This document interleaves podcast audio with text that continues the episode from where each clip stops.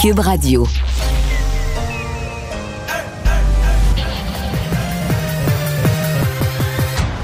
Mario Dumont. Organiser, préparer, informer. Les vrais enjeux, les vraies questions. Mario Dumont. Les affaires publiques n'ont plus de secret pour lui. Cube, Cube Radio.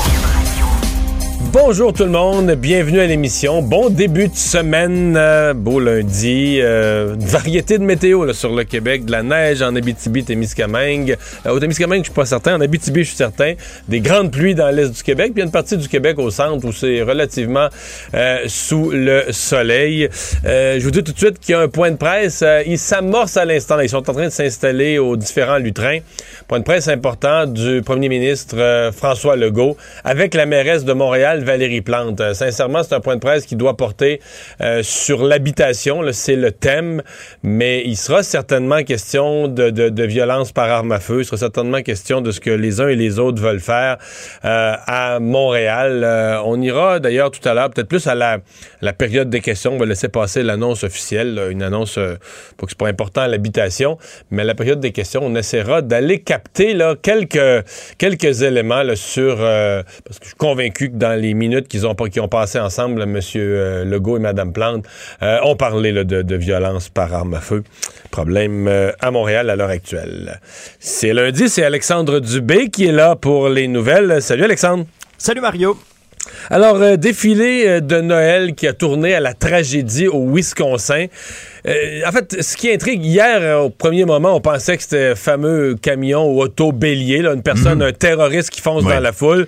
Et plus les heures passent, plus on comprend que c'est pas ça. C'est pas plus drôle. C'est, des morts, des blessés graves, des enfants quand même. Mais c'est plus compliqué que ça, ce qui est arrivé. là.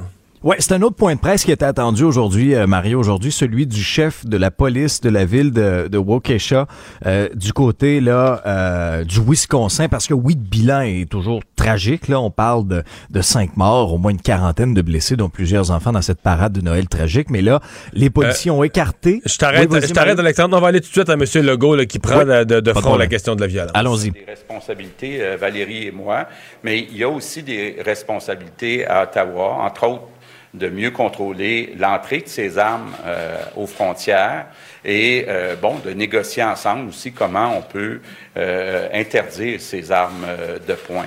Donc, euh, euh, il y a du travail à faire à court terme. Il y a du travail à faire aussi à moyen et long terme avec les groupes communautaires, avec euh, ce qu'on euh, aide, l'aide qu'on peut donner à nos jeunes qui peuvent vivre toutes sortes euh, de problèmes. On le voyait entre autres des problèmes de santé mentale. Puis comme je le disais, Geneviève Guilbeault aura l'occasion dans les prochaines semaines, donc avant Noël, de faire une autre annonce de ce côté-là. Elle était avec Chantal à Montréal-Nord ce matin pour rencontrer des groupes communautaires qui euh, sont impliqués pour euh, lutter contre euh, cette violence, qui est inacceptable, puis qu'on on, on ne veut plus voir à Montréal. Puis on va donner un grand coup euh, euh, dans les prochains mois. L'autre dossier, évidemment, qu'on a beaucoup parlé, c'est le dossier du transport. Et euh, j'avoue qu'on doit en faire beaucoup Voilà, plus. donc euh, Alexandre, euh, oui, euh, Monsieur Legault qui n'a pas attendu les questions, c'était peut-être mieux comme ça, c'était tellement Oui. évident comme sujet. Euh, donc il y aurait une autre annonce, là, c'est ce que je retiens, une autre annonce de Geneviève Guilbeault avant les avant les fêtes. Euh, le sujet a été abordé, bon, on se retourne vers le fédéral. Oui, donc tu allais nous parler donc de ces des circonstances là, qui ont ramené l'individu à foncer dans la dans la foule dans ce défilé de Noël au Wisconsin. Ouais, d'abord on a écarté là la preuve de l'acte terroriste là, selon les autorités américaines. On connaît l'identité euh, du suspect qui a été arrêté dans cette histoire-là. On parle de Daryl Brooks Jr., un, chanteur de rap amateur euh, avec euh, un dossier criminel assez épais, Mario. Et ce qui est troublant dans cette histoire-là, c'est qu'il sortait à peine de prison. Il a été libéré vendredi après avoir déposé une caution de 1000 dollars lors d'un incident récent là, qui, est, qui est survenu au début du mois de novembre, violence conjugale. Euh, c'est pour ça qu'il avait été accusé, selon les médias américains. Il aurait donc euh, volontairement foncé sur une femme avec son véhicule alors qu'elle traversait le stationnement d'une station-service après une bagarre. Là, les informations se recoupent un peu. On parle de violence conjugale dans un incident au début du mois. Et semble-t-il que lorsque c'est arrivé hier au Wisconsin, il, il, il fuyait la scène euh, d'un autre cas de violence conjugale. Alors, c'est épouvantable, c'est extrêmement troublant. C'est sûr que dans le contexte... Parce que c'est l'information qui est comme apparue sur les fils de presse là, en fin de journée hier, en fin de soir, en soirée, là, que euh, il fuyait une scène de crime. Donc c'était non pas quelqu'un qui fonçait dans la foule pour commettre un geste terroriste, Ouais. mais c'est quelqu'un qui en panique fuyait une scène de Ben oui. crime. Et une scène de crime qui serait donc d'ordre conjugal ou quelque chose du genre. Encore une fois, alors dans son cas, en plus d'avoir été emprisonné pour une raison de violence conjugale il y a quelques semaines, sorti de prison à peine il y a quelques jours, vendredi, et là, ben, dimanche, aurait été impliqué, selon le réseau CNN, encore une fois, qui a parlé à des sources policières, ben, aurait encore été impliqué dans un crime quelconque, là, aurait tenté de fuir une scène de crime, et c'est à ce moment-là, là, qu'il est entré de plein fouet dans cette parade-là.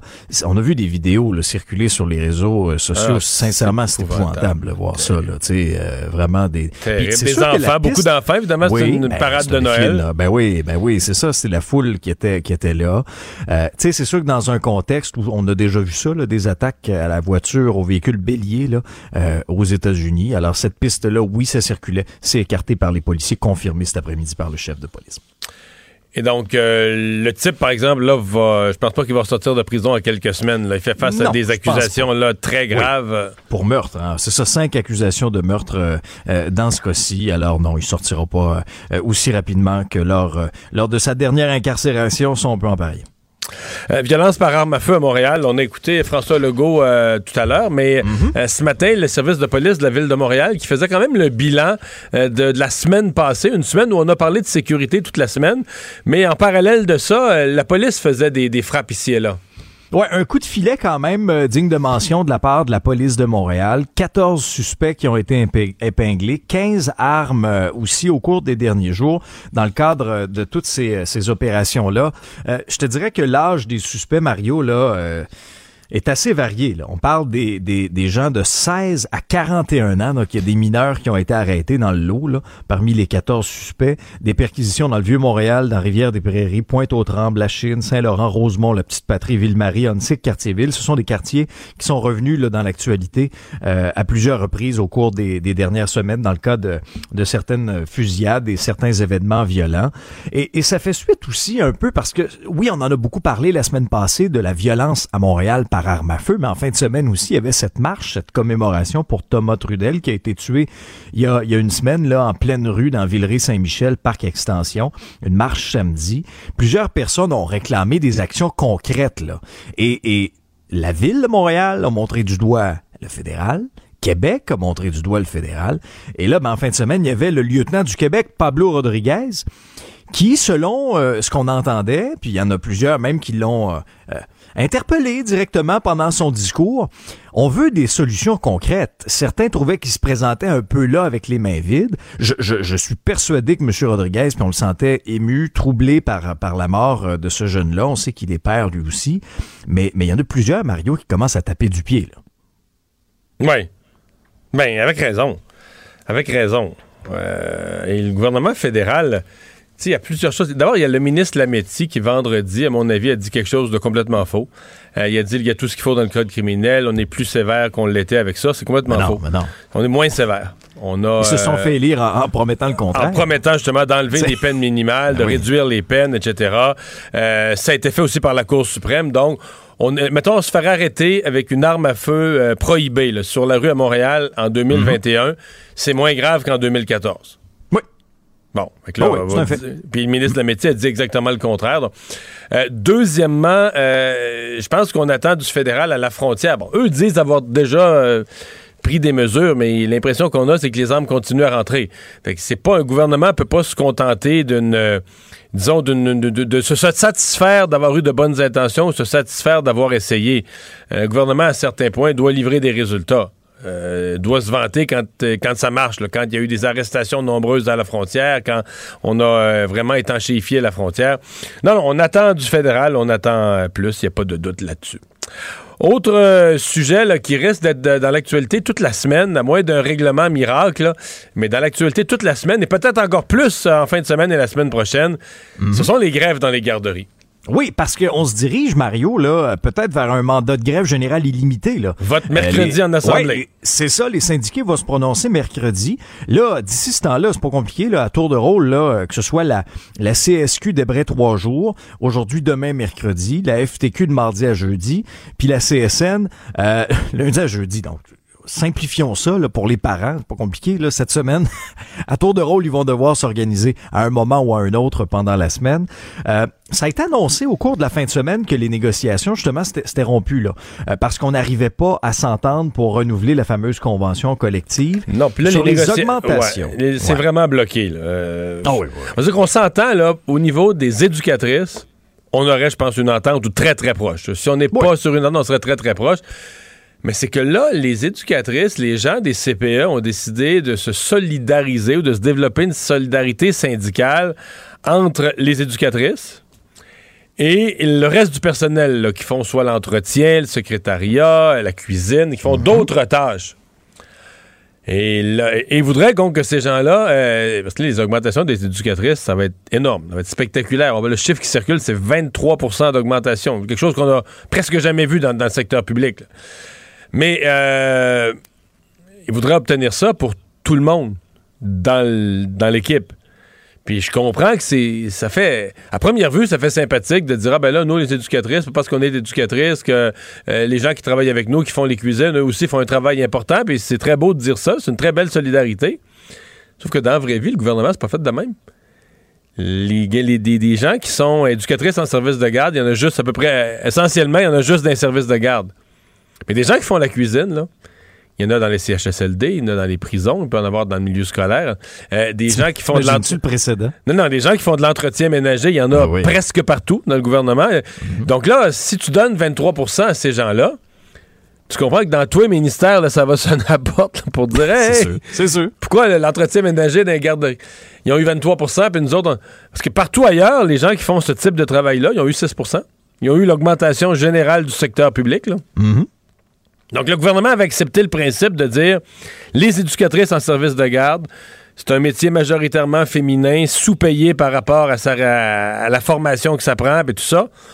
On, l'a reconnu au gouvernement, puis on a dit on veut faire un rattrapage. Finalement, le rattrapage, il va être très important.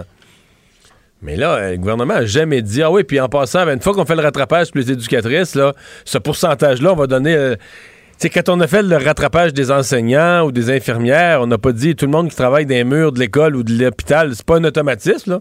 C'est un groupe d'employés précis où tu dis, là, il faut, il faut rehausser le salaire de ceux-là. Mais à cause de ça, à cause de cette espèce de solidarité. Puis tu sais, je, peux pas, peut pas dénoncer une solidarité, mais dans ce cas-ci, c'est comme, je pense que c'est une erreur syndicale d'avoir laissé se développer cette solidarité-là. Et les syndicats se sont pas rendus compte. Ouais, mais tout à l'heure, on va être pogné avec ça. Donc ouais. moi, je m'étonnerais pas du tout, du tout, du tout. Je suis désolé pour les parents qui nous écoutent, mais je m'étonnerais pas qu'on ait une grève générale illimitée euh, avec de la durée. Là. Avec Ah, ben, la ça se peut fort bien. Ça se peut fort bien. On verra le pourcentage, là. Mais tu sais, il y a toute une, une game syndicale qui se joue en ce moment aussi, Mario. On a vu, là, euh, la contestation devant le tribunal administratif euh, par rapport à cette offre-là. Oui, la Euh, contestation, que- la contestation des augmentations de salaire. Hey, on n'a pas vu ça souvent, hein? Non, non, pas, non, là, non, mais- non, non. Sauf quand t'as une augmentation de salaire, je sais pas, là. Moi, j'ai- rarement contesté ça. Non, c'est qu'ils disent que c'est une tactique antisyndicale, donc Oui. ils la contestent. C'est ça. Alors, ça aussi. Alors, on verra bien, là, euh, mercredi, mais c'est clair que pour les parents. Puis, tu sais, initialement, ils ont quand même, règle générale, les éducatrices, un- une espèce d'opinion publique favorable là, pour ce qui est des, des parents. Puis bon, tu sais, il y a, y a- il y a- il y a quand même Ouais. une bonne ambiance là-dessus. Sauf que là, si ça s'éternise, est-ce que les parents vont encore donner l'appui? Ben, c'est parce que c'est ça. ça. Le capital de sympathie, là, c'est comme euh, le capital dans ton portefeuille, ça s'épuise, là, tu comprends? Ça se dépense. ça se dépense. Et là, euh, je pense qu'ils sont en train de faire ça. Puis, je pense qu'il y a un capital de sympathie, mettons, quand des salaires sont gelés ou des gens qui sont sous-payés. Mais quand le chiffre qui circule, c'est que tu as une augmentation de 23% je pense pas que dans le public, les gens puissent se dire ça n'a pas d'allure, ils sont laissés pour compte, personne ne les écoute, le gouvernement fait la sourde oreille aux tables. Je pense qu'il y a un point où ils n'obtiennent pas la. Ben, ils n'obtiennent plus la cote. Là. Ouais, parce que c'était le discours. Moi, j'ai parlé en fin de semaine là, à Salut Bonjour à Valérie Grenon. Là. C'était, le discours. C'est, ce qu'on me répondait. Là, là il n'y a plus de dialogue. On fait la sourde oreille. Non, mais c'est vrai, il n'y a plus de dialogue. Ça, c'est vrai. Bon, oui. Sur la base de la position syndicale, le gouvernement a dit on perd notre temps. Mais ils ont quand même mis ça à table, 23, 20, 23% Pour les éducatrices. Pour les éducatrices. Eux autres, ils voudraient ça pour tout le monde. C'est pour ça que je te dis que c'est vraiment accroché sur un principe où tu dis, mm. OK, c'est c'est plus réconciliable. Et c'est ça qui me fait, c'est ça qui me rend pessimiste. Il y a des petites rondes de négociations cette mm. semaine, mais la, grosse négociation de la dernière chance la semaine passée, elle a été, euh, elle a été rompue. Parlant de grève, oui, je ne sais pas si les employés des entrepôts de la SAQ vont avoir le même capital de sympathie que les parents avec les CPA parce que là, il y a les 800 employés des entrepôts, ceux aussi qui livrent les bouteilles dans les succursales à travers le Québec qui sont en grève depuis 5 heures ce matin. Ils dénoncent le recours de l'employeur à des travailleurs de remplacement dans les entrepôts où il n'y a pas de pénurie de main-d'œuvre. Donc, l'enjeu principal, c'est aussi le salaire. Euh, un conflit qui va nuire à l'approvisionnement dans les succursales. On nous rapportait déjà aujourd'hui qu'il y avait des tablettes là euh, vides à certains endroits euh, à l'approche des fêtes, à l'approche des d'un Noël qui va peut-être être un peu moins plate que celui de l'année passée où on pourra se rassembler, où on aura besoin de faire des provisions du côté de la SAQ. Les restaurants aussi, les bars pourraient avoir de la difficulté. Et la semaine passée, ben ils avaient quitté le travail pendant 24 heures pour mettre un petit peu de pression. Il y a demain une rencontre de négo qui est prévu avec la direction de la SAQ, mais le syndicat s'attend à ce que la direction soumette une nouvelle offre de règlement. On verra ce que ça va donner, mais c'est une convention qui est échue depuis le 1er avril dernier. Euh, les, euh, les, restaurateurs aussi le sont. Euh, tu sais, il y a quelque chose. ce matin, l'Association des restaurateurs me rappelait qu'au Québec, parce que bon, il y a les restaurateurs peuvent être inquiets pour l'approvisionnement des vins courants. Là. souvent, les restaurateurs, la carte des vins est déjà faite, puis il y a 8 vins dessus. Puis si t'es plus ces 8 vins-là, il t'en reste 4, mais le client est toujours déçu. Puis là, si t'en mets d'autres, ben là, faut que tu refasses une liste. Les gens ne savent pas que t'es as. À moins que ceux qui ont une liste faite à la craie au mur, ça se fait mieux. là. Mais euh, les, euh, les restaurateurs, un point qu'on oublie, c'est que beaucoup, beaucoup de restaurateurs euh, pour pas avoir les mêmes vins que les gens peuvent acheter de toute façon à la SAQ, on aime avoir des importations privées. Donc, le restaurateur va s'associer avec une coupe d'agences privées. Puis, il va se faire importer des vins. Donc, les gens vont dire, ah, ben, tu vas au resto, tant qu'à aller au resto, pas nécessairement un vin qui est énormément plus cher, peut-être un vin qui est relativement abordable, mais il se trouve pas à SAQ. Donc, c'est un vin différent. C'est un vin que tu n'as pas d'autre. Tu sais, à ce restaurant-là que tu peux l'acheter. Tu n'as pas d'autre chance de l'acheter. Je trouve que c'est une belle valeur ajoutée en, ben restauration. Mais tu sais que ces vins-là, c'est pas juste qu'il faut que tu payes ta cote-part à la SAQ, qui est gigantesque. Il faut qu'il paye une énorme cote-part, une forme de taxation, euh, plus que la valeur du vin. Là. Mais il faut absolument, physiquement, que les vins transitent vers les entrepôts de la SAQ. Ah, es sérieux? Ah, oui. Oui, monsieur. Physiquement. Oh. Donc, tu me vois venir, là. Ben oui. Quand les employés d'entrepôt sont en grève, les vins vont s'accumuler dans le fond de l'entrepôt. Donc, tu sais que tes vins sont là c'est pas que tu veux pas payer, c'est pas que tu te boques, que tu t'entêtes à pas vouloir payer. Tu es prêt à payer tous les frais, les taxes, tout ce que tu dois à la SAQ. Mais à la limite, si on te donnait, tu irais avec ton auto, avec ton pick-up, tu irais récupérer tes caisses, mais tu peux pas. Ils sont pognés. Ben oui. Bon, il va vieillir. Si ça dure, oui, il va vieillir, c'est ça. Valeur, il va vieillir. Mais d'après moi, si, si c'est en grève pendant le temps des fêtes, là, et que tous les provisions d'importation privée que les restaurants ont commandées en vue du temps de Noël parce que là, en janvier, février, tu vendras plus, il n'y a plus de monde dans les ben restaurants. Là. Puis on s'entend-tu qu'ils ont déjà assez mangé leur claque, eux autres, avec la COVID aussi? En tout cas, donc inquiétude, euh, résumons ça, là, inquiétude dans, le milieu de la restauration avec cette grève à la SAQ. Merci Alexandre, à plus tard. À tantôt. Il analyse la politique, il sépare les faits des rumeurs. Mario Dumont. Cube Radio. Ah, il y a un décret qui vient d'être adopté par le gouvernement fédéral pour protéger euh, la rainette faux-grillon. Petite, euh, très petite grenouille euh, qui a quelques milieux de vie au Québec et dont euh, il y en a un présentement qui est menacé par un projet de développement à Longueuil. ça avait été beaucoup discuté pendant la campagne à Longueuil. Tous les candidats à la mairie étaient un peu euh, euh, sur la défensive avec ça. On veut pas être contre l'environnement, mais quand la ville a un bras dans le tordeur jusqu'au bicep dans un projet de développement, on se rend compte que si tout devait être arrêté, il y a un coût associé à ça. Alain Branchot est directeur général de la Société pour la nature et les parcs au Québec. Bonjour, M. Branchot. Bonjour, M. Dubon. Est-ce que le gouvernement fédéral a eu raison euh, d'adopter ce décret d'urgence? Ben, absolument. On a emmené le gouvernement fédéral en cours, euh, la Québec et le CQDE, justement, pour le forcer à prendre un décret et à intervenir pour protéger euh, l'habitat d'espèces. Donc, c'est ce qu'il a fait aujourd'hui même, là, en prenant un décret d'urgence pour protéger une partie de l'habitat. Hmm. Est-ce qu'il y a quel effet là, sur le le, le, le, projet, ça, gèle tout, là. Ah, donc, euh, la, municipalité de Longueuil, euh, pour euh, prolonger un boulevard, le boulevard Béliveau, pour le relier à un autre, un autre segment déjà du, du, réseau routier de, la ville. Et la, la candidate aux élections qui avait promis de ce projet-là. On avait aussi gagné en cours période du Québec euh, euh, des injonctions pour faire arrêter les travaux. Donc, en ce moment, c'est comme si le, projet de prolongement du boulevard Béliveau était arrêté par un décret d'urgence, par euh, une, une, injonction de la Cour Québec et par la volonté maintenant nouvelle de la de la nouvelle la nouvelle de la nouvelle mairesse. Oui, c'est ça. Mais qui, veut quand même faire un projet, mais qui dit protéger. C'est pas clair pour moi. Va protéger des terrains. Est-ce que c'est satisfaisant pour vous sa, version de la, sa nouvelle version du développement? Donc pour l'instant, je pense que que j'ai compris de euh, de la ville de Longueuil, c'est que il y a une réflexion qui va être entamée sur la, la des choses. Euh, la, la mairesse s'est engagée à ne pas euh, faire la connexion routière. Euh, les travaux sont, sont déjà très avancés.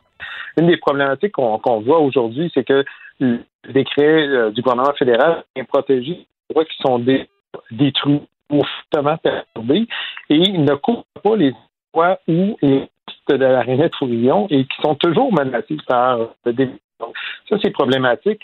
le décret arrive un peu tard pour les secteurs qui sont visés mais n'est pas encore euh, actif pour des endroits qu'on souhaite protéger. Donc, euh, il y a un peu de déception de notre côté là, sur euh, la portée du décret. La rainette faugrillon, fait partie des quelques espèces, et je pense qu'il y a la couleuvre brune qui est dans le même cas, où on a l'impression, on se fait dire ces espèces menacées en voie de disparition, très rares, faut les protéger, faut les protéger. Mais à chaque fois qu'il y a un projet, il y en a. C'est-à-dire que tu te dis, ben voyons, il y en a il y, en a, il y en a plus qu'une place parce qu'il y avait un projet à la prairie, c'était la Renette Faugrillon. Il y a à chaque place où on essaie de, construire quelque chose, euh, il y a cette espèce-là. Tu disais, de pas être. La couleuvre brune, c'était pareil à Montréal. Il y avait quatre projets de développement et quatre projets, il y avait de la couleuvre brune. Tu dis, mais là, à chaque endroit, ils nous disent, il y en a plus, il y en a plus, il y en a plus, il reste très peu d'habitats. Mais on finit par se dire, ben, il y a l'air d'en rester un peu parce que il y en a à chaque, y en a à chaque endroit où on essaie de creuser. Euh, est-ce que c'est vraiment en voie de disparition, la Faugrillon? Ben, heureusement que la science, pour éviter de, faire des interprétations comme ça. Donc, il y a une de projets immobiliers domiciliaires là, qui, sont, en cours euh, en Montérégie puis dans la région de Montréal. Puis euh, il y a seulement quelques-uns de ces projets-là qui font l'objet de contestation, justement, parce qu'on y trouve euh, des espèces qui sont rares, des espèces en péril. Euh, c'est le cas de la rainette Et ça, c'est son cas. Pour vous, c'est une espèce qui, au Québec, est en suffisamment en réduction de son nombre d'habitats disponibles pour qu'on la considère en danger? Ben, c'est plus de 90% de son habitat qui a été détruit. Et donc, on, a des déclins annuels d'environ 7% sur cette espèce-là. Donc, c'est énorme comme, comme euh, déclin. C'est que c'est la science qui nous dit ça. Ce sont des, une soixantaine de, scientifiques qui se sont prononcés là-dessus euh, au moment où l'espèce a été désignée espèce menacée. Et ensuite, un processus de validation pour inscrire cette espèce-là sur la loi sur les espèces en péril. Donc, c'est vraiment fait de façon très rigoureuse. Là. On pas, on n'est pas là dans une situation où quelqu'un a décidé au hasard là, que l'espèce allait être inscrite comme telle. Donc, ici, il faut. Euh, pourquoi on, on, euh, que, que vous décrivez on l'a partout, c'est que lorsque on est dans des situations de confrontation comme celle-là, c'est sûr qu'on en entend parler davantage dans les médias, mais on n'a pas parlé des autres endroits il n'y avait pas de rainette, puis on a pu poursuivre les projets domiciliaires. Non, je comprends. Je comprends très bien ça. Mais je pose quand même la question parce que c'est ce que le public reçoit comme impression. Là.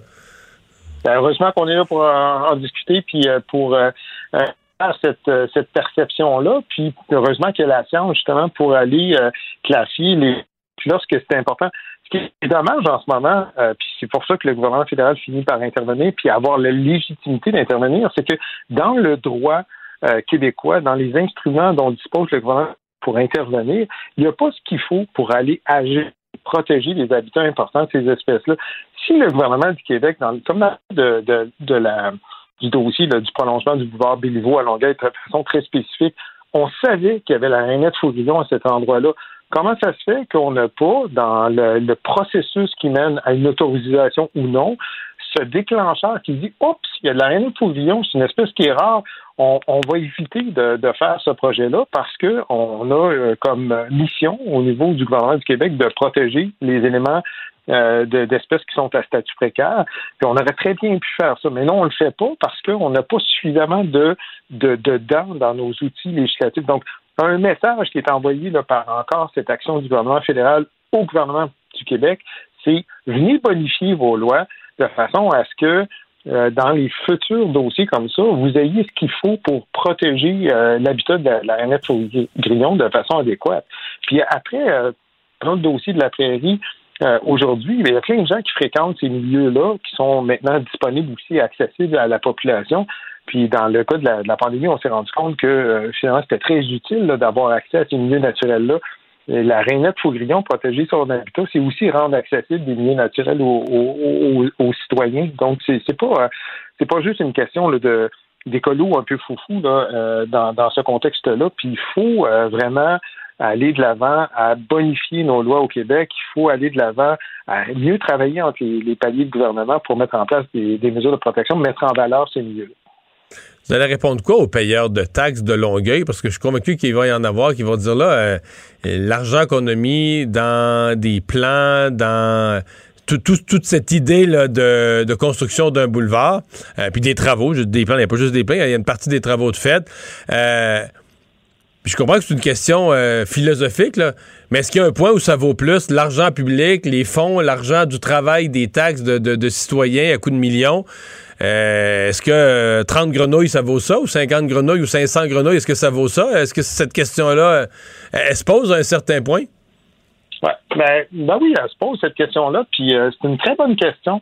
En fait, on est rendu à un moment dans l'histoire de l'humanité où on a la, question très très simple à se poser. Est-ce que on veut avoir une planète où on peut vivre ou une planète où on peut pas vivre? Puis la question se pose dans le sens qu'on a 75% des milieux terrestres en ce moment qui sont fortement impactés par l'activité humaine et qui menacent euh, la possibilité pour l'humanité de poursuivre même son, son existence.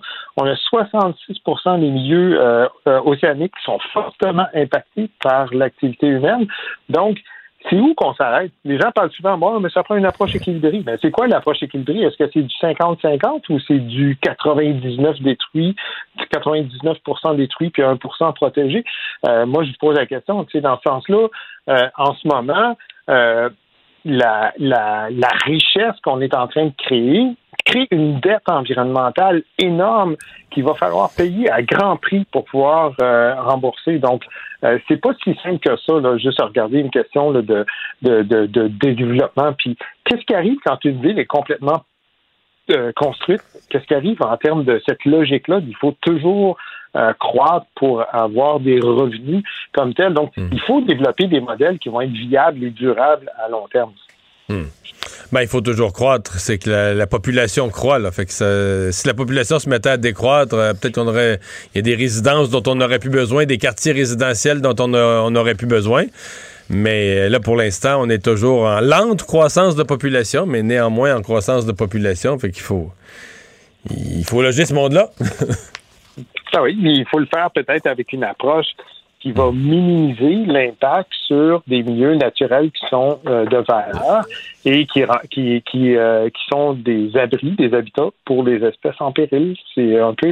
Il y, a, moyen de faire ça. Là. on n'est pas. On, a la connaissance scientifique, on a toutes sortes de stratégies d'aménagement du territoire maintenant qui peuvent nous, nous mener à une réflexion beaucoup plus euh, approfondie, puis justement éviter ces confrontations-là qui sont vraiment inutiles, qui font travailler des gens d'une certaine façon, à, perte d'efficacité puis, puis d'énergie. Je suis convaincu qu'on pourrait trouver des endroits où il n'y a pas de René sur grillon pour hmm. construire des logements. Alain Brachot, merci d'avoir été là. Au revoir, le directeur général de la Société pour la nature et les parcs du Québec.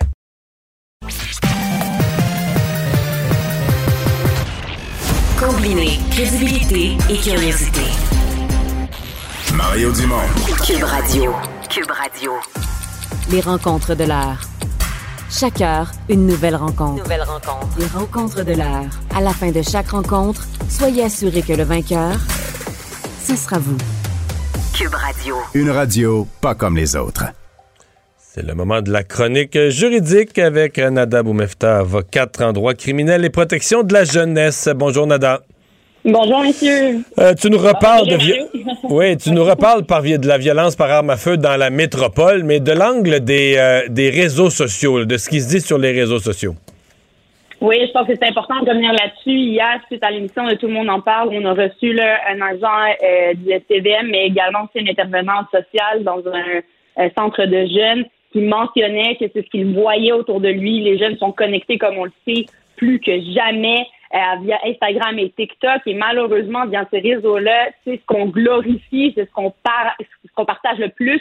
Donc, il y a une certaine banalisation d'avoir et d'être en possession d'une arme à feu mais aussi cette idée-là qu'on n'est pas en sécurité et que si on veut éviter de se faire tirer, ben vaut mieux être nous-mêmes en possession d'armes à feu pour se protéger.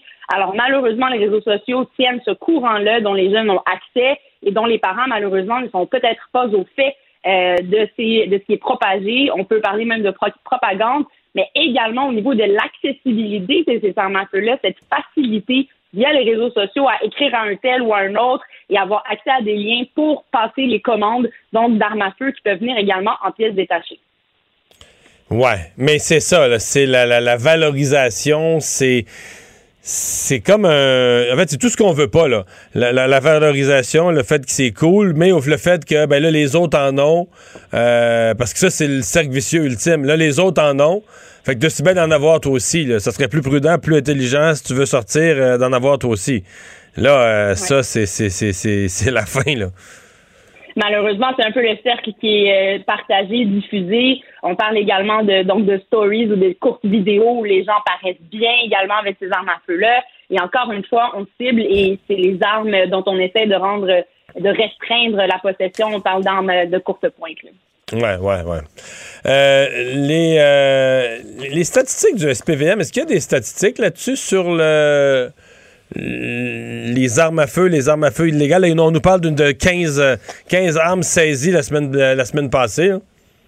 Oui, c'est ça. Donc, on le voit depuis, euh, en date du 31 août, en fait, le SPVM aurait comptabilisé plus de 450 armes euh, illégales qui auraient été saisies. On, compte donc une augmentation à peu près de 15% par rapport à 2020. Donc, pour les gens qui pensent que parce qu'on en parle plus dans les médias, c'est la seule raison pourquoi euh, il y en aurait plus. Non, la réalité sur le terrain, c'est qu'il y a plus d'armes à feu euh, dans les rues. Et malheureusement, l'autre réalité, c'est que ça a augmenté également le nombre d'homicides. On compte environ 23 homicides sur les territoires montréalais.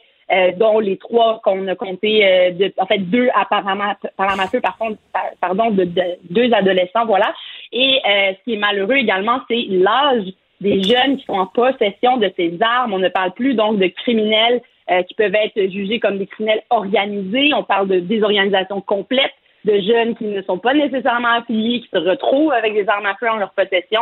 Et on parle de jeunes entre 15 et 20, 22 ans. Donc vraiment, là, ça vient toucher la plus jeune population de la métropole, ce qui est très, très inquiétant. Et la question que je me pose, mais comment ces jeunes-là peuvent se retrouver en possession de ces armes-là? Où est l'encadrement autour de ces jeunes-là? qu'on parle de la famille, des parents, mais également de la communauté qui est autour d'eux. Euh, comment ça se fait, on n'est pas au courant et ça peut amener aussi également une peur, une certaine crainte. En hein, Mario, on le voit malheureusement aux États-Unis avec l'augmentation de la violence même dans les écoles. Donc vraiment des questions à se poser, une action à avoir, euh, j'espère très rapidement. Les, euh, les solutions, on sent que les jeunes n'ont plus, plus vraiment peur bon, euh, c'est pas qu'ils n'ont pas peur de la police, c'est qu'ils voient la police comme un ennemi. C'est comme si c'était une, joute puis que la police, c'est l'ennemi. Euh, la prison, je sais pas trop. Est-ce qu'ils en ont peur? Est-ce qu'ils en ont pas peur? Euh, ça, c'est pas clair pour moi. On, on, fait quoi pour les pour, pour, les convaincre que c'est pas pas la bonne voie. Là?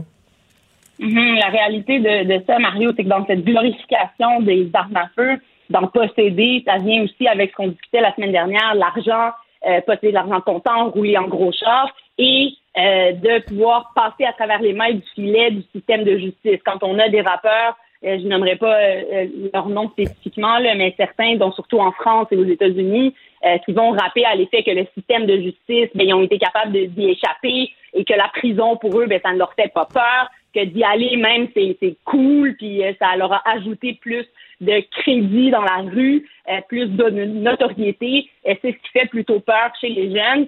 Et rappelons également que quand on est âgé, donc on est mineur, 18 ans et moins, 17 ans et moins, devrais-je dire, la responsabilité criminelle varie d'abord. Et quand on fait face au système de justice criminelle euh, juvénile, ben, les conséquences vont varier également, mais le, le penchant en ce moment de la jurisprudence est de punir plus sévèrement, donc d'éviter justement, on cherche à éviter des cas judiciaires, c'est clair, on veut une réhabilitation, surtout quand on parle de jeunes mineurs, mais quand même, euh, le message va devenir, à mon avis, de plus en plus fort que c'en est assez, et surtout auprès de nos jeunes. Donc, la tape sur les doigts risque d'être un peu plus forte, mais non seulement ça, pour tenter de les euh, amener ailleurs et leur faire comprendre que ça a des conséquences à vie, puis il n'y a rien de cool à être accusé de ça et avoir des conséquences euh, suite à une possession d'armes à feu, malheureusement comme on l'a vu, on l'a vu et on le voit, il y a des pertes de vie humaines reliées à ça.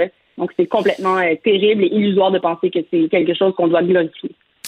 Nada, euh, le tribunal qui a été appelé à se prononcer, à se pencher sur une question quand même sensible, est-ce qu'il y a de l'art, là, L ART, euh, quelque chose d'artistique dans la pornographie juvénile, dans des photos de pornographie juvénile? En fait, euh, décision très, très claire de la part du juge que ce n'est pas le cas. C'est une défense qui n'a pas été retenue dans le cadre de ce procès-là où un accusé avait plaidé. Euh, D'ailleurs, pour rappelons les faits, là, il a été euh, accusé donc de possession euh, de pornographie juvénile. Plusieurs CD, DVD ont été retrouvés, saisis à son domicile. On y trouvait à peu près plus de 1000-1600 images de jeunes âgés entre 15 et 16 ans et dans des positions explicite, sexuelle, ça, il faut le mentionner. On voyait également des parties génitales. Donc, il y a une très grande différence, le Mario, entre prendre des photos parce qu'on fait une séance photo avec un mineur euh, de mode de, de, style top modèle Gap versus quelque chose qui est vraiment euh, à caractère sexuel. Donc, ça correspondait à cet élément essentiel-là qu'on doit démontrer que le tribunal, que le, le, DPCP doit démontrer au tribunal lorsqu'on présente ce type d'accusation-là de pornographie juvénile. Donc déjà, sur cet élément-là, le tribunal était très clair à l'effet qu'il s'agissait de pornographie juvénile à son avis et que la défense qu'il présentait en disant que c'est de l'art pour lui, que parce que les modèles étaient des modèles intéressants, ne devrait pas, à son avis, euh, tenir compte de l'âge. Mais le tribunal vient clarifier tout ça et est très, très, très euh, euh, strict à l'effet qu'il s'agit de pornographie juvénile, il n'y a pas d'excuses qui passeront par l'excuse de l'art pour justifier une telle possession de matériel. Il a donc été condamné à 12 hmm. mois de prison, de deux ans de probation et fera partie de la liste des délinquants euh, sexuels, dont des conséquences très sévères et sérieuses dans son cas. Il faut faire la distinction parce que ça nous rappelle une cause, mais cette fois-là qui était en littérature, euh, de l'auteur euh, Yvan Godbout, euh, qui lui avait été accusé, mais c'était dans un livre, etc., roman à succès, mais lui avait été acquitté.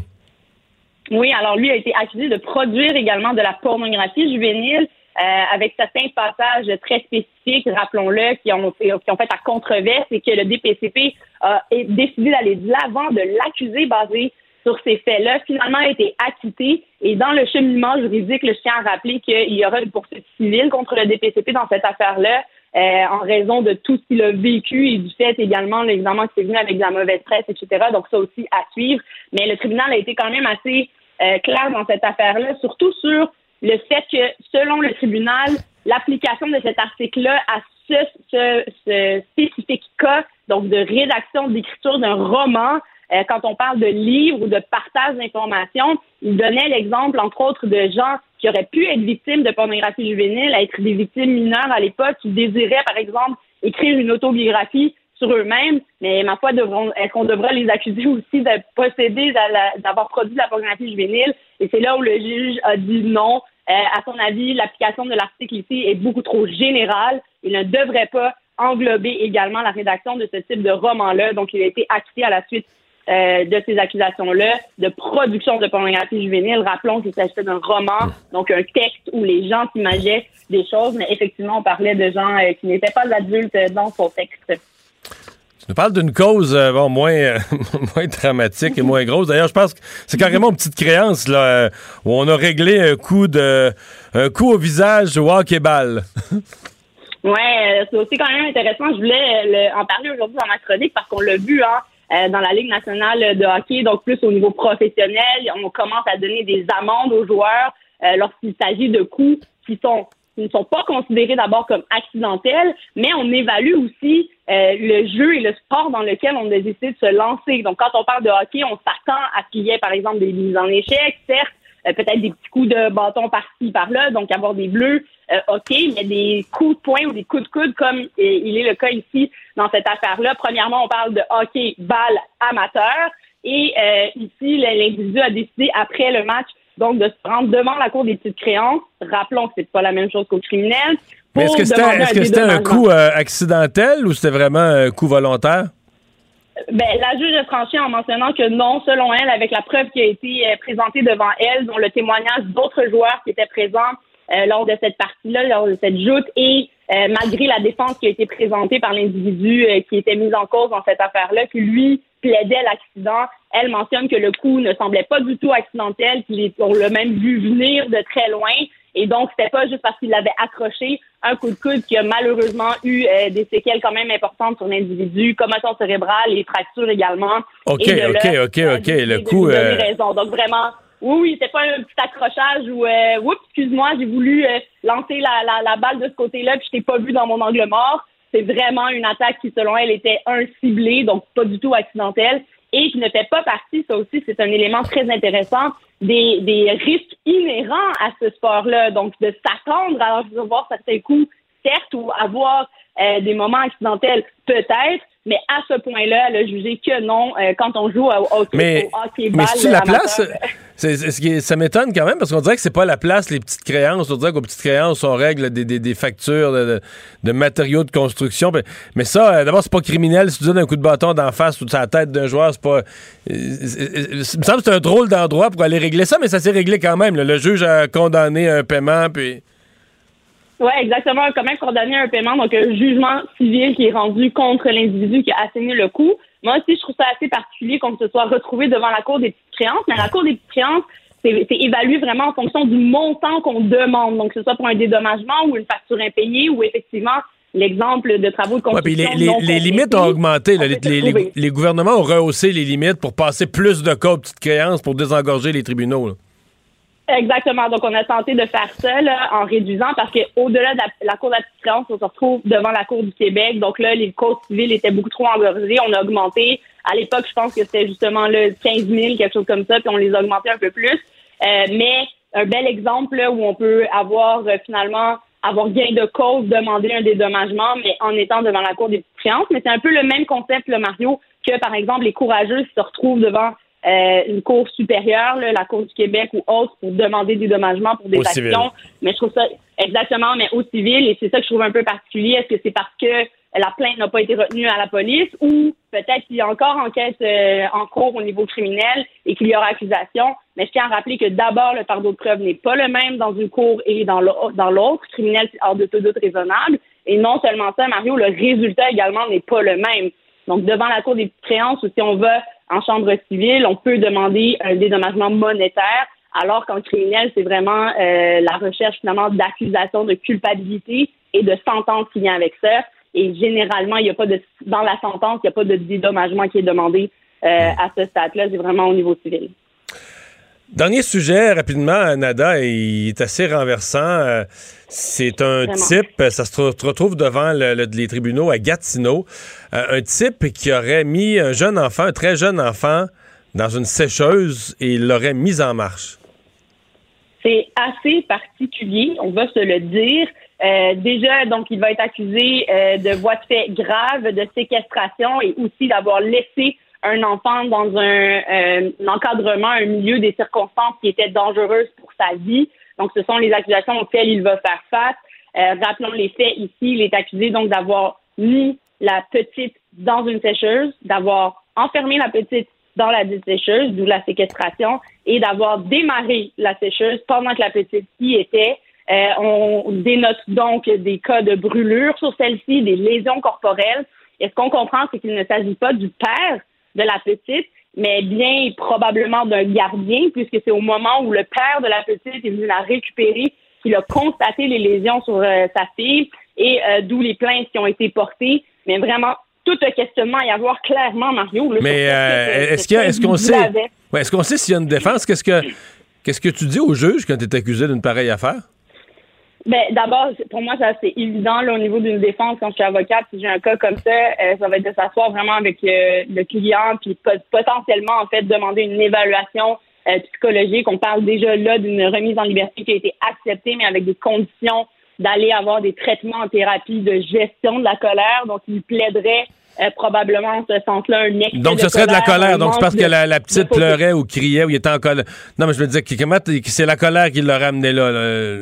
Ben, c'est ça. À ce stade-ci, c'est évident, le Mario, je veux pas non plus spéculer. Non, non, je comprends, mais c'est. De, de dossier-là, oui, c'est ça, pourrait se retrouver, par exemple, devant jury, mais avec les faits qu'on a à ce stade-ci, l'évaluation mentale, en tout cas, ou de santé mentale de cet individu-là, serait probablement un point d'entrée et une question à se poser définitivement. Et là, on verra aussi, là, encore une fois, la DPJ, si elle va s'impliquer dans cette affaire-là, se poser les questions sur les parents qui ont laissé leur fille entre les mains de cet individu-là. Mais rappelons euh, qu'il n'a pas d'antécédent judiciaire, il ne semble pas non plus avoir d'autres causes euh, pendantes en lien avec les enfants. Et là, fait face à des conditions très strictes de ne pas être en contact avec la petite. Et la juge lui a bien rappelé que s'il les brisait, il, il, allait, il courait des risques d'avoir des conséquences assez sérieuses. Mais en tout cas, une affaire, Mario, qu'on va suivre de très, très près et euh, très malheureuse et vraiment, euh, évidemment, très questionnable sur les agissements de cet individu-là envers cette jeune mineure. Merci, Nada.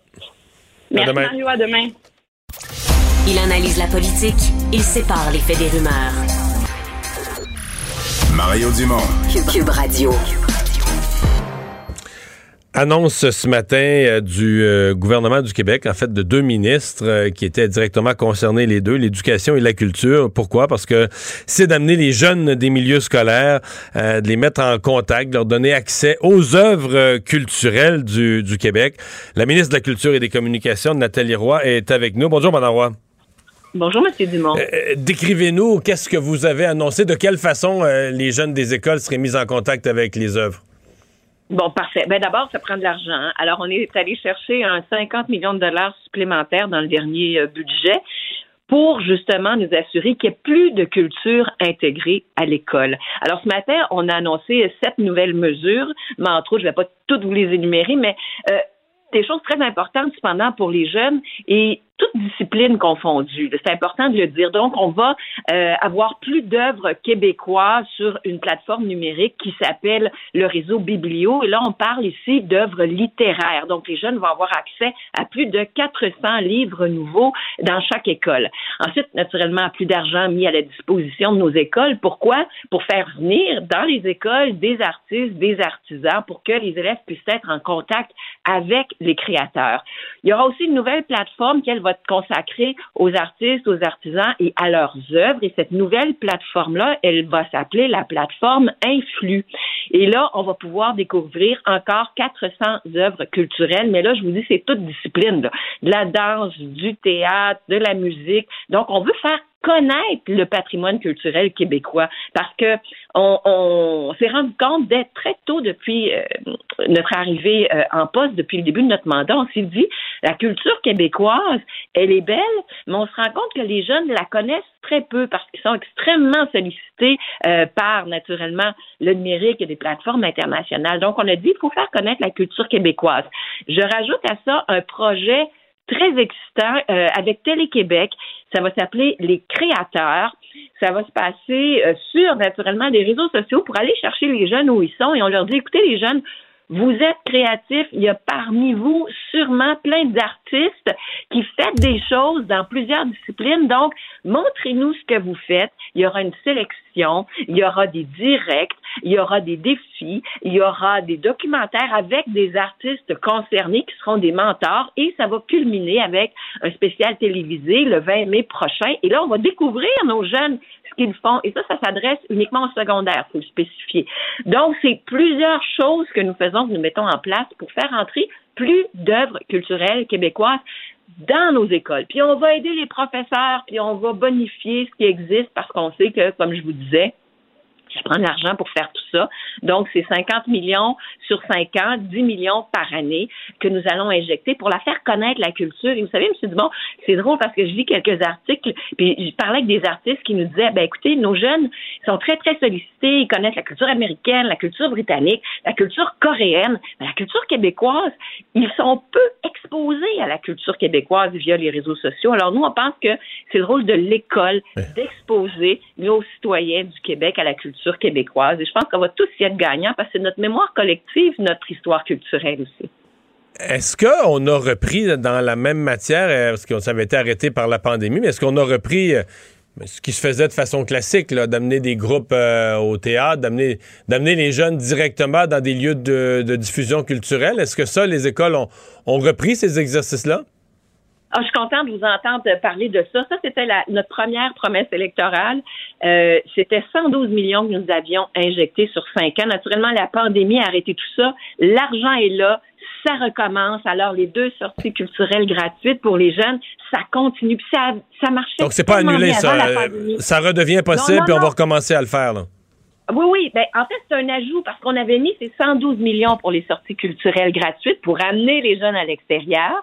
On avait mis aussi un 110 millions, je vais de mémoire, je donnerai le chiffre très précis, pour racheter, euh, améliorer les collections, les livres papier là, dans nos bibliothèques. Ça, ça demeure. Et là, on ajoute un 50 millions pour vraiment que nous arriver avec des projets ou des artistes à l'intérieur des murs pour, pour vraiment que les jeunes soient en contact avec les artistes et les œuvres québécoises.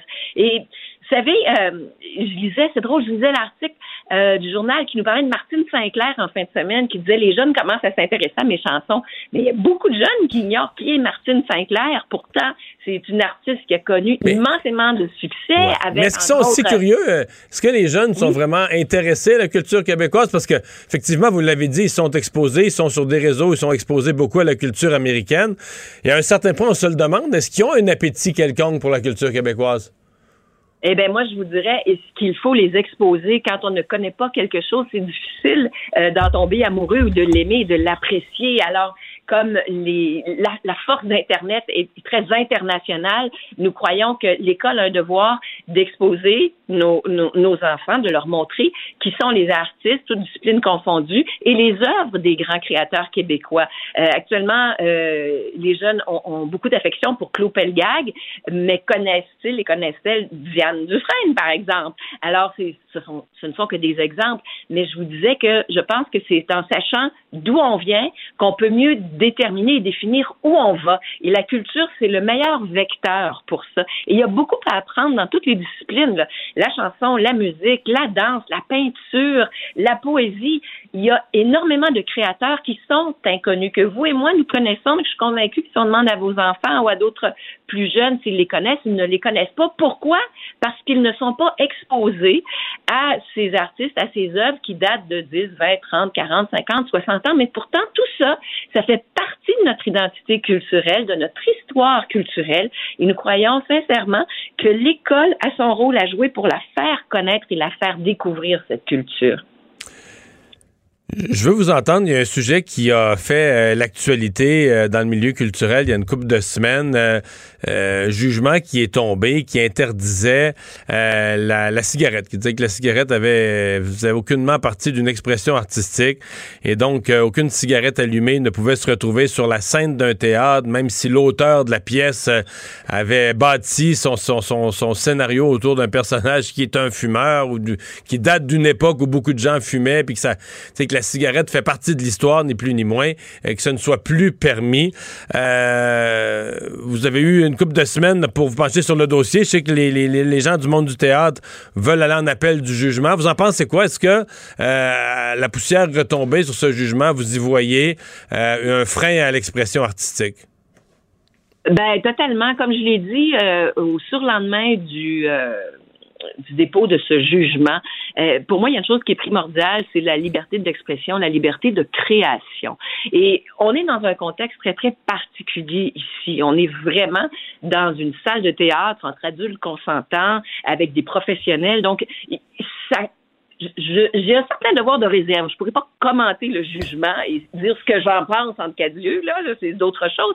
Mais par ailleurs, ce que je peux vous dire, c'est que moi, je vais me battre pour défendre la liberté d'expression, la liberté des créateurs. Et j'ai parlé euh, tout récemment euh, aux, euh, aux, trois théâtres concernés et je leur ai dit que j'étais, je me rangeais de leur côté pour défendre la liberté d'expression, puis qu'on allait, nous, de notre côté, parce que je sais qu'ils vont porter la cause en appel, ils sont à l'intérieur du délai d'appel, nous, de notre côté, moi, je vais travailler avec mes collègues parce que ça touche le ministère de la Santé, le ministère de la Justice, le ministère de la Culture. On travaille de notre côté pour voir dans quelle mesure on peut les aider justement à pouvoir continuer à créer et à, faire en sorte que la liberté d'expression euh, retrouve toute la place euh, qui lui revient. Alors, c'est juste pour vous dire, c'est quand même délicat de commenter directement le, mhm une décision d'un juge. Vous, savez, euh, tout comme moi, que l'exécutif peut pas se mêler du judiciaire, mais moi, je suis là avec les artistes pour défendre leur liberté d'expression et de création.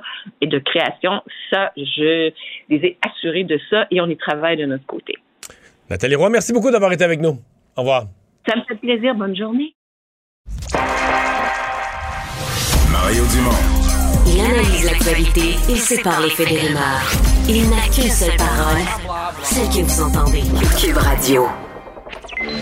Vous avez 24 minutes dans une journée. Tout savoir en 24 minutes. Pour s'informer et comprendre en 24 minutes, ici Mario Dumont, en compagnie d'Alexandre Dubé, des studios de Cube Radio, la station d'affaires publique de Québecor. Voici Tout savoir en 24 minutes. Tout savoir en 24 minutes. Cube Radio. La vaccination des enfants de 5 à 11 ans, c'est un sujet qui est sur euh, toutes les lèvres depuis quelque temps déjà, d'autant plus que vendredi, Santé Canada a donné le feu vert officiellement en fin de semaine. Euh, Mario, bon, euh, on a vu que les premières doses arrivaient en sol canadien. Et là, nouvelle majeure, là, point de presse mardi, à heure de, des grandes annonces, à 17 h Ouais, les points de presse de 17 h on les avait oubliés, c'est ce que ça veut dire. oui, oui, on a eu droit à quelques-uns mémorables dans les derniers mois. le ministre de la Santé sera là. Le premier ministre, François Legault, y sera également. C'est lui, justement, euh, qui en a glissé mot aujourd'hui euh, alors qu'il était de passage à Montréal, ainsi que le directeur de la vaccination pour, euh, pour le Québec, Daniel Paré. Donc, 17 heures mardi soir. On sent que Québec veut commencer là, très rapidement la vaccination à la suite de ce feu vert qu'on a, qu'on a reçu, parce que le bilan, Mario, est encore une fois à la, à la hausse. Là. La tendance, on l'observe encore une fois cette semaine. On est à 680 92 cas aujourd'hui, deux décès supplémentaires, cinq hospitalisations de plus, on est à 204, cinq personnes de plus aux soins intensifs aussi pour un total de 46. Ce sera un point tournant là, dans la pandémie. Hein. Oui, mais c'est parce que là, on vaccine, on donne un petit peu de troisième dose, mais essentiellement, c'est quelques centaines, quelques milliers de, de, retardataires ou récalcitrants, appelle-les comme, comme tu veux, mais on vaccine très peu. Donc là, avec les 5 à 11 ans, dans notre taux de vaccination, collectif, là, là, ça va être des milliers et des milliers de nouveaux vaccinés. Et veut, veut pas, la maladie circule beaucoup dans les écoles primaires. On, oublie euh, parfois, quand on dit dans les bilans quotidiens, et tout ça, ben, mettons, je sais pas, une journée, il y a 700 nouveaux cas. On dit sur les 700, il y en a 400 qui sont des non-vaccinés. Mm-hmm. Mais on a tendance à voir des non-vaccinés comme étant des gens qui, qui, qui, ont 40 ans et qui ne sont pas allés se faire vacciner parce qu'ils n'ont pas voulu. On oublie que là-dedans, c'est plein d'enfants. Ah ben oui. c'est des, mettons, on dit qu'il y a 400 non vaccinés là, sur les 700. Mais sur les 400 non vaccinés, il y a peut-être 200 qui sont des non vaccinés vraiment qui n'ont pas voulu. Mais ça se peut qu'il y en a 200 qui ce sont carrément des enfants qui n'ont pas eu. Ça ne leur a pas été offert. Il n'y avait pas l'âge pour être vacciné parce que dans les écoles primaires, là, présentement, dans les écoles primaires des cantons de l'Est, la COVID circule énormément, cause énormément de maux de tête. Donc, ça va, euh, ça va aider notre portrait épidémiologique, c'est sûr, euh, le fait que les enfants soient, soient vaccinés. Oui, ça va être euh, effectivement un, un, stade important parce que quand on regarde, puis persuadé que tu fais le même exercice que moi. Là. Depuis le début de la pandémie, moi, j'aime beaucoup regarder ce qui se fait en Europe parce que... Euh, Puis là, ça serait mieux pas ces jours-ci. Ouais, parce que ça aurait peut-être intérêt. Mais parce que, honnêtement, la cinquième vague là-bas, c'est pire que jamais pour plusieurs des, euh, des pays. Le portrait qui a changé là radicalement à l'espace de deux semaines. On a dû ramener des restrictions à plusieurs endroits. Euh, je fais une petite parenthèse parce que c'est une nouvelle qui est tombée dans, dans la journée. Là. Euh, la France ne fait pas nécessairement partie des pays où c'est le, le, le pire en ce moment, mais le premier ministre, Jean Castex, a testé positif à la COVID. C'est tombé, là. Ben, tu dis, euh, c'est la France. Parce que là, on compare la France avec les Pays-Bas, l'Autriche, l'Allemagne, des pays qui ont leur pire journée ah depuis le début de la pandémie, depuis mars 2020, depuis février 2020. Mais la France, là, ça a quand même doublé là, en une semaine. Le nombre de nombre de cas, mais c'est moins là, c'est moins que les autres, c'est moins dramatique. Mais je voyais quand même des experts en France qui sont inquiets et qui disent des choses qu'on à peu près identiques à ce qu'on vit ici. Là. Le système de santé est en mauvais état, on est limite mhm. en termes de personnel. Il y a une grosse crainte des Français qu'il y ait une montée de cas au début décembre qui amène quoi? Les hospitalisations arrivent deux semaines après, trois semaines après. Donc, une montée d'hospitalisation à Noël. Et là, ils disent le système de santé serait vraiment, vraiment, vraiment pas à Noël dans une position pour, euh, pour accueillir des, euh, des patients massivement. Là, ouais, c'est une inquiétude qui est présente, c'est clair, parce que, bon, tu fais référence à la France, le premier ministre est en isolement maintenant pour une dizaine de jours, mais en fin de semaine, ça brassait aux Pays-Bas, les gens se sont vraiment, ont descendu dans les rues, euh, ont manifesté contre les restrictions sanitaires. En Belgique aussi, la, la police a sévi contre des milliers de manifestants qui étaient rassemblés à Bruxelles, où là, les autorités ont dû utiliser des, des canons à eau, des gaz lacrymogènes. Et depuis minuit, ben, l'Autriche est officiellement confinée à nouveau, hein? Et, ça va durer au moins jusqu'au 13 décembre prochain. Les commerces, les restos, les marchés de Noël, tout ça est fermé. Les concerts sont annulés. On garde les écoles ouvertes. Mais la grosse différence aussi par rapport à nous, euh, Mario, c'est le taux de vaccination. Quand tu regardes l'Autriche, on est à 66 de population pleinement vaccinée. et elle va, devenir, elle va devenir obligatoire, cette vaccination-là, d'ailleurs, à partir du 1er février 2022. Donc, ils n'ont pas nécessairement fini d'avoir des, des, manifestations, puis de la colère, puis de l'expression de frustration, euh, si on se fie à ce qu'on euh, si on se fie à ce qu'on voit. Là. Mais c'est la, c'est la, c'est la triste. En fait, euh, ce qu'on voit un peu partout dans le monde, c'est bon, là... La campagne de vaccination est partie. On a encouragé les gens à se faire vacciner. Il y a eu un peu d'impatience avec les non-vaccinés, mais tant que la pandémie, tant que tout le monde avait repris ses activités régulières, disons que les gens, euh, l'impatience envers les non-vaccinés était pas. Quand je dis l'impatience, autant du, grand public que des gouvernements eux-mêmes. Ah, c'était pas si pire. On se disait, regarde, on va au restaurant, la vie continue, il y en a qui sont pas vaccinés, tant pis pour eux. Mais à partir du moment où tu réinstaures des confinements, des fermetures, et c'est ce qui se vit en Europe. Ben oui. Là, la colère envers les non-vaccinés D'abord, les non-vaccinés, eux, viennent en colère parce qu'ils sont ils, souffrent de restrictions supplémentaires. Puis le reste de la population devient furieux contre les non-vaccinés en disant, ben regarde, c'est eux, eux, qui contribuent à l'accélération de la, de la, vague suivante.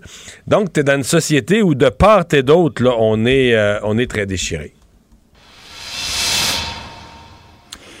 Il y a des images qui marquent plus que d'autres et celles-ci ont fait le tour du monde dans les dernières heures euh, à la suite de ce, défilé de Noël qui a tourné au drame dimanche euh, au Wisconsin du côté de, de Waukesha. Euh, on a eu on a eu un point de presse attendu de la police là de la municipalité cet après-midi. Ou bon d'abord on, on écarte la la, la thèse de l'acte terroriste parce que ça avait circulé quand même là euh, dans les dernières heures. Ben, c'est parce qu'on en a eu là, dire, des, des, des, ben des véhicules béliers qui, ben oui, c'est ça, qui frappaient dans des foules. C'était devenu une, une des folies du terrorisme, une des façons pour les terroristes de, de, de, de terrifier le monde. Alors, quand on voit des, des scènes comme celle-là, c'est sûr que ça venait à l'esprit. Maintenant, euh, voici ce qu'on sait dans cette histoire-là. Le suspect dans cette histoire, Daryl Brooks Jr., il a été arrêté, fait face à cinq chefs d'accusation d'homicide. Faut, faut quand même comprendre, cinq personnes ont perdu la vie. Il y a des quarantaines de blessés, dont plusieurs enfants. Euh, des, des, des, scènes désolantes où on voit là, ce VUS rouge le foncer là, dans la foule, foncer dans, dans la parade comme telle. Des images très, très difficiles à à, voir. Et qui est-il, ce gars-là? Ben, c'est un chanteur de rap amateur qui a de longs, vraiment des antécédents criminels longs comme le bras. Et dans ce cas-ci, ben, il était sorti de prison vendredi, là deux jours avant le drame de dimanche, après avoir déposé une caution de 1000 dollars lors d'un incident, et, c'est en lien encore une fois avec des événements arrivés en début en début novembre. Euh, violence conjugale, euh, il aurait foncé, semble-t-il, sur une dame euh, avec un véhicule. Alors là, c'est assez troublant. Et, et selon ce que CNN nous apprenait aujourd'hui, ben Brooks aurait, dans les, minutes précédant le drame de la parade de Noël, fui une scène de crime impliquant encore une fois de la violence conjugale. Alors, quand même assez incroyable.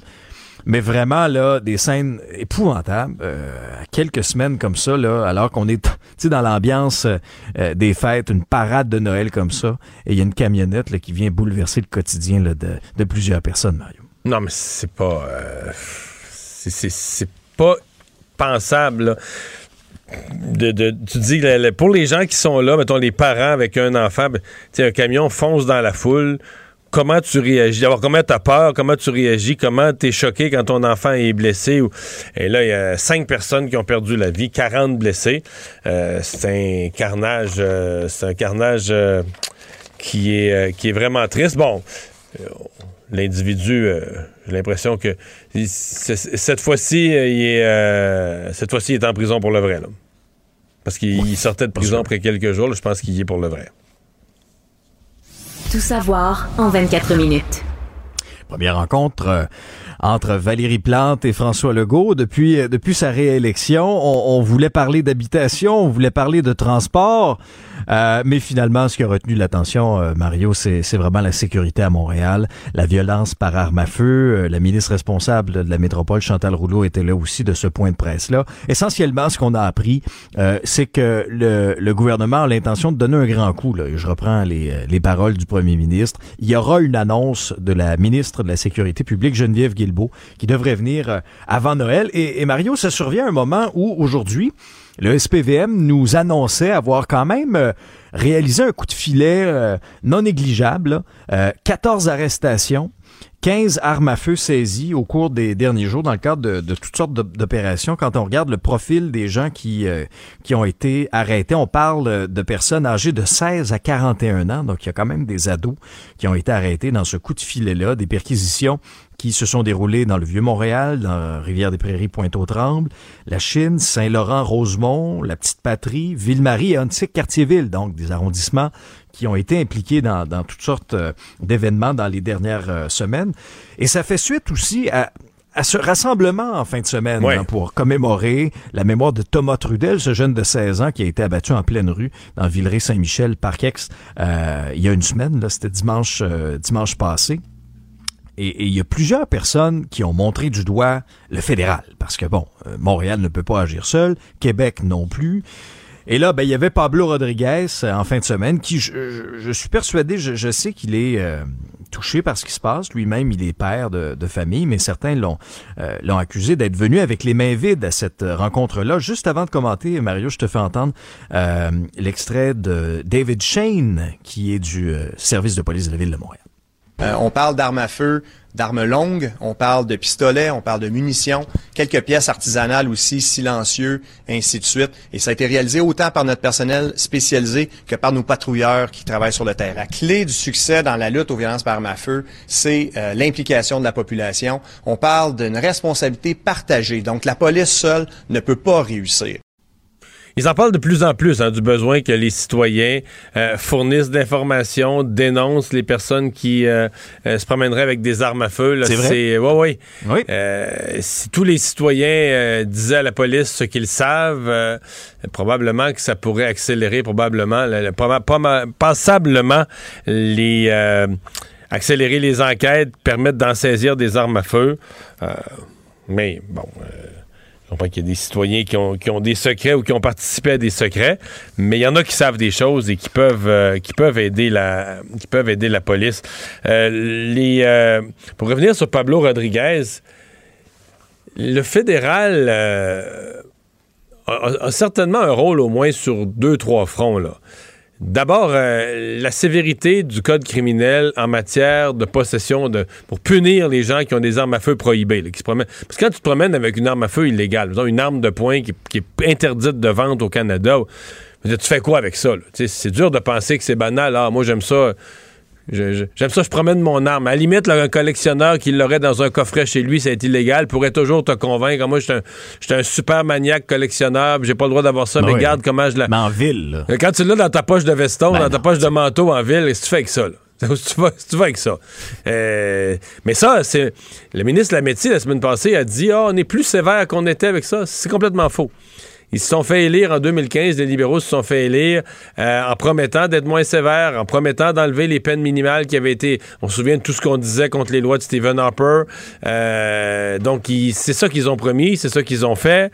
Euh, la Cour suprême a rendu les lois moins sévères aussi. Donc, se faire prendre avec une arme prohibée, c'est pas vrai que c'est plus grave. On, crie, nous autres, on chiale, on dit ça n'a pas de bon sens, la violence, mais soyons réalistes, une, une, société doit être assez mature pour savoir ce qu'elle a fait, là. On est moins sévère avec ça en 2021 qu'on l'était, mettons, en 2014. On est moins sévère. C'est moins grave de se promener avec une arme prohibée sur la rue aujourd'hui qu'il y a 10 ans. Donc ça, euh, faut mettre ça dans le décor. Deuxièmement, le fédéral est responsable de la frontière. Ils disent ouais, la frontière, on a fait beaucoup de choses.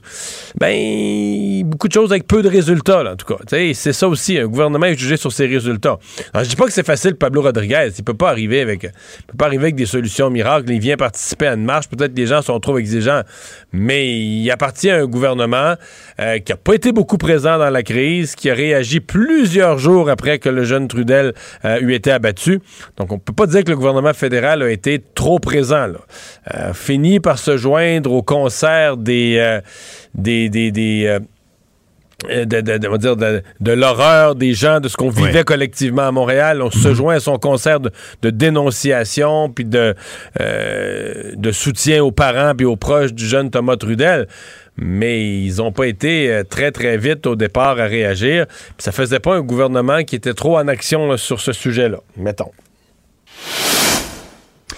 Ben, le casse des parents de jeunes enfants qui se poursuit encore une fois cette semaine. Euh, d'autres journées de grève en CPE qui s'ajoutent. En fait, c'est pas compliqué. Là. Les éducatrices affiliées à la CSQ débraient trois jours.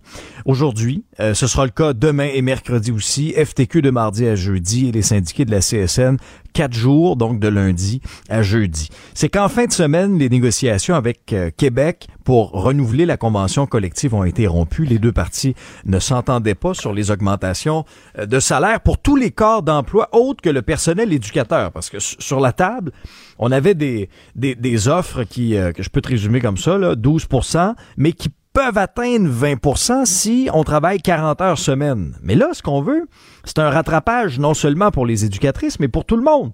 Donc, pour les autres employés de CPE, que ce soit à la cuisine, à l'entretien ménager, là-dessus, les commentaires de Valérie Grenon et de la Fédération des intervenantes en petite enfance du Québec, suivi de la réaction de la présidente du Conseil du Trésor, Sonia Lebel on est ouverte, mais il faut que le gouvernement mette des sommes pour les enfants à besoins particuliers, attire la relève et fasse attention à tous les autres corps d'emploi. Mais oui, on veut se parler. On veut l'éviter, la grève générale. Je leur concède le droit de faire des moyens de pression. Maintenant, quand euh, c'est rendu qu'on a rencontré la majorité de leurs demandes, qu'on a fait des avancées significatives à la table de négociation la semaine passée dans la priorisation de la mission éducative, toujours, je trouve quand même assez déplorable cette semaine que les, que les parents aient à subir ce genre de grève alors qu'on a encore des rencontres de prévues demain, mardi et mercredi avec les syndicats. Euh, je suis pas très optimiste. non, ouais. ça sent la grève générale illimitée. Ça sent la grève générale illimitée. Euh, c'est pas garanti. Tu sais, des fois, c'est quand ça sent mauvais que tout le monde met de l'eau dans son vin puis qu'il y a un accord de dernière minute. Mais parce que du côté gouvernemental, on, considère qu'on peut plus donner plus du tout, du tout, du tout. Il n'y a plus aucune marge. D'abord, on a donné aux éducatrices presque tout ce qu'elles demandaient. Euh, à mon avis, peut-être même trop. J'ai hâte de voir l'entente, mais je pense qu'on a même cédé sur le besoin de travailler cinq jours alors qu'on a besoin de plus de services. Euh, mais là, il y a vraiment une divergence de vue. C'est pour ça que je suis pas optimiste. C'est pas basé sur une atmosphère, c'est basé sur des faits. C'est que les éducatrices se sont mis dans la tête qu'il y avait une solidarité syndicale et que les gens qui font du secrétariat, de la cuisine, de l'entretien ménager, on est toute une famille, nous autres. Peu importe notre corps de métier. C'est une très belle vision, hein? Malheureusement, elles, sont dans l'action syndicale, qui marche par convention collective, puis tout ça, et c'est pas de même, ça marche. Et les corps de métiers différents euh, peuvent obtenir des traitements différents. Quand on a augmenté le salaire des enseignants, il y a quelques mois, on a dit, il y a un rehaussement à faire, on a de la misère à recruter des enseignants. Le personnel d'entretien des mêmes écoles où ils travaillent, là, ils n'ont pas eu le même pourcentage, ils n'ont pas eu les, ajouts, des, les, retraits d'échelon et tout ça. Ils n'ont pas eu ça. Donc, les enseignants ont obtenu des. parce qu'on disait, on manque d'enseignants, on a un problème de recrutement d'enseignants, on veut reconnaître mieux les jeunes enseignants, donc on a fait sauter les premiers échelons. Comment on a fait quelque chose pour les enseignants, mais on n'a pas dit, ah, mais dans le building qui est l'école, tout le monde, si on, si on augmente les enseignants d'un certain pourcentage, tout le monde qui travaille dans le même édifice devrait avoir le même pourcentage. Non. C'est pas comme ça. Et là, les éducatrices se sont mis ça dans la tête, mais ça n'arrivera pas. Puis il y a une raison bien logique.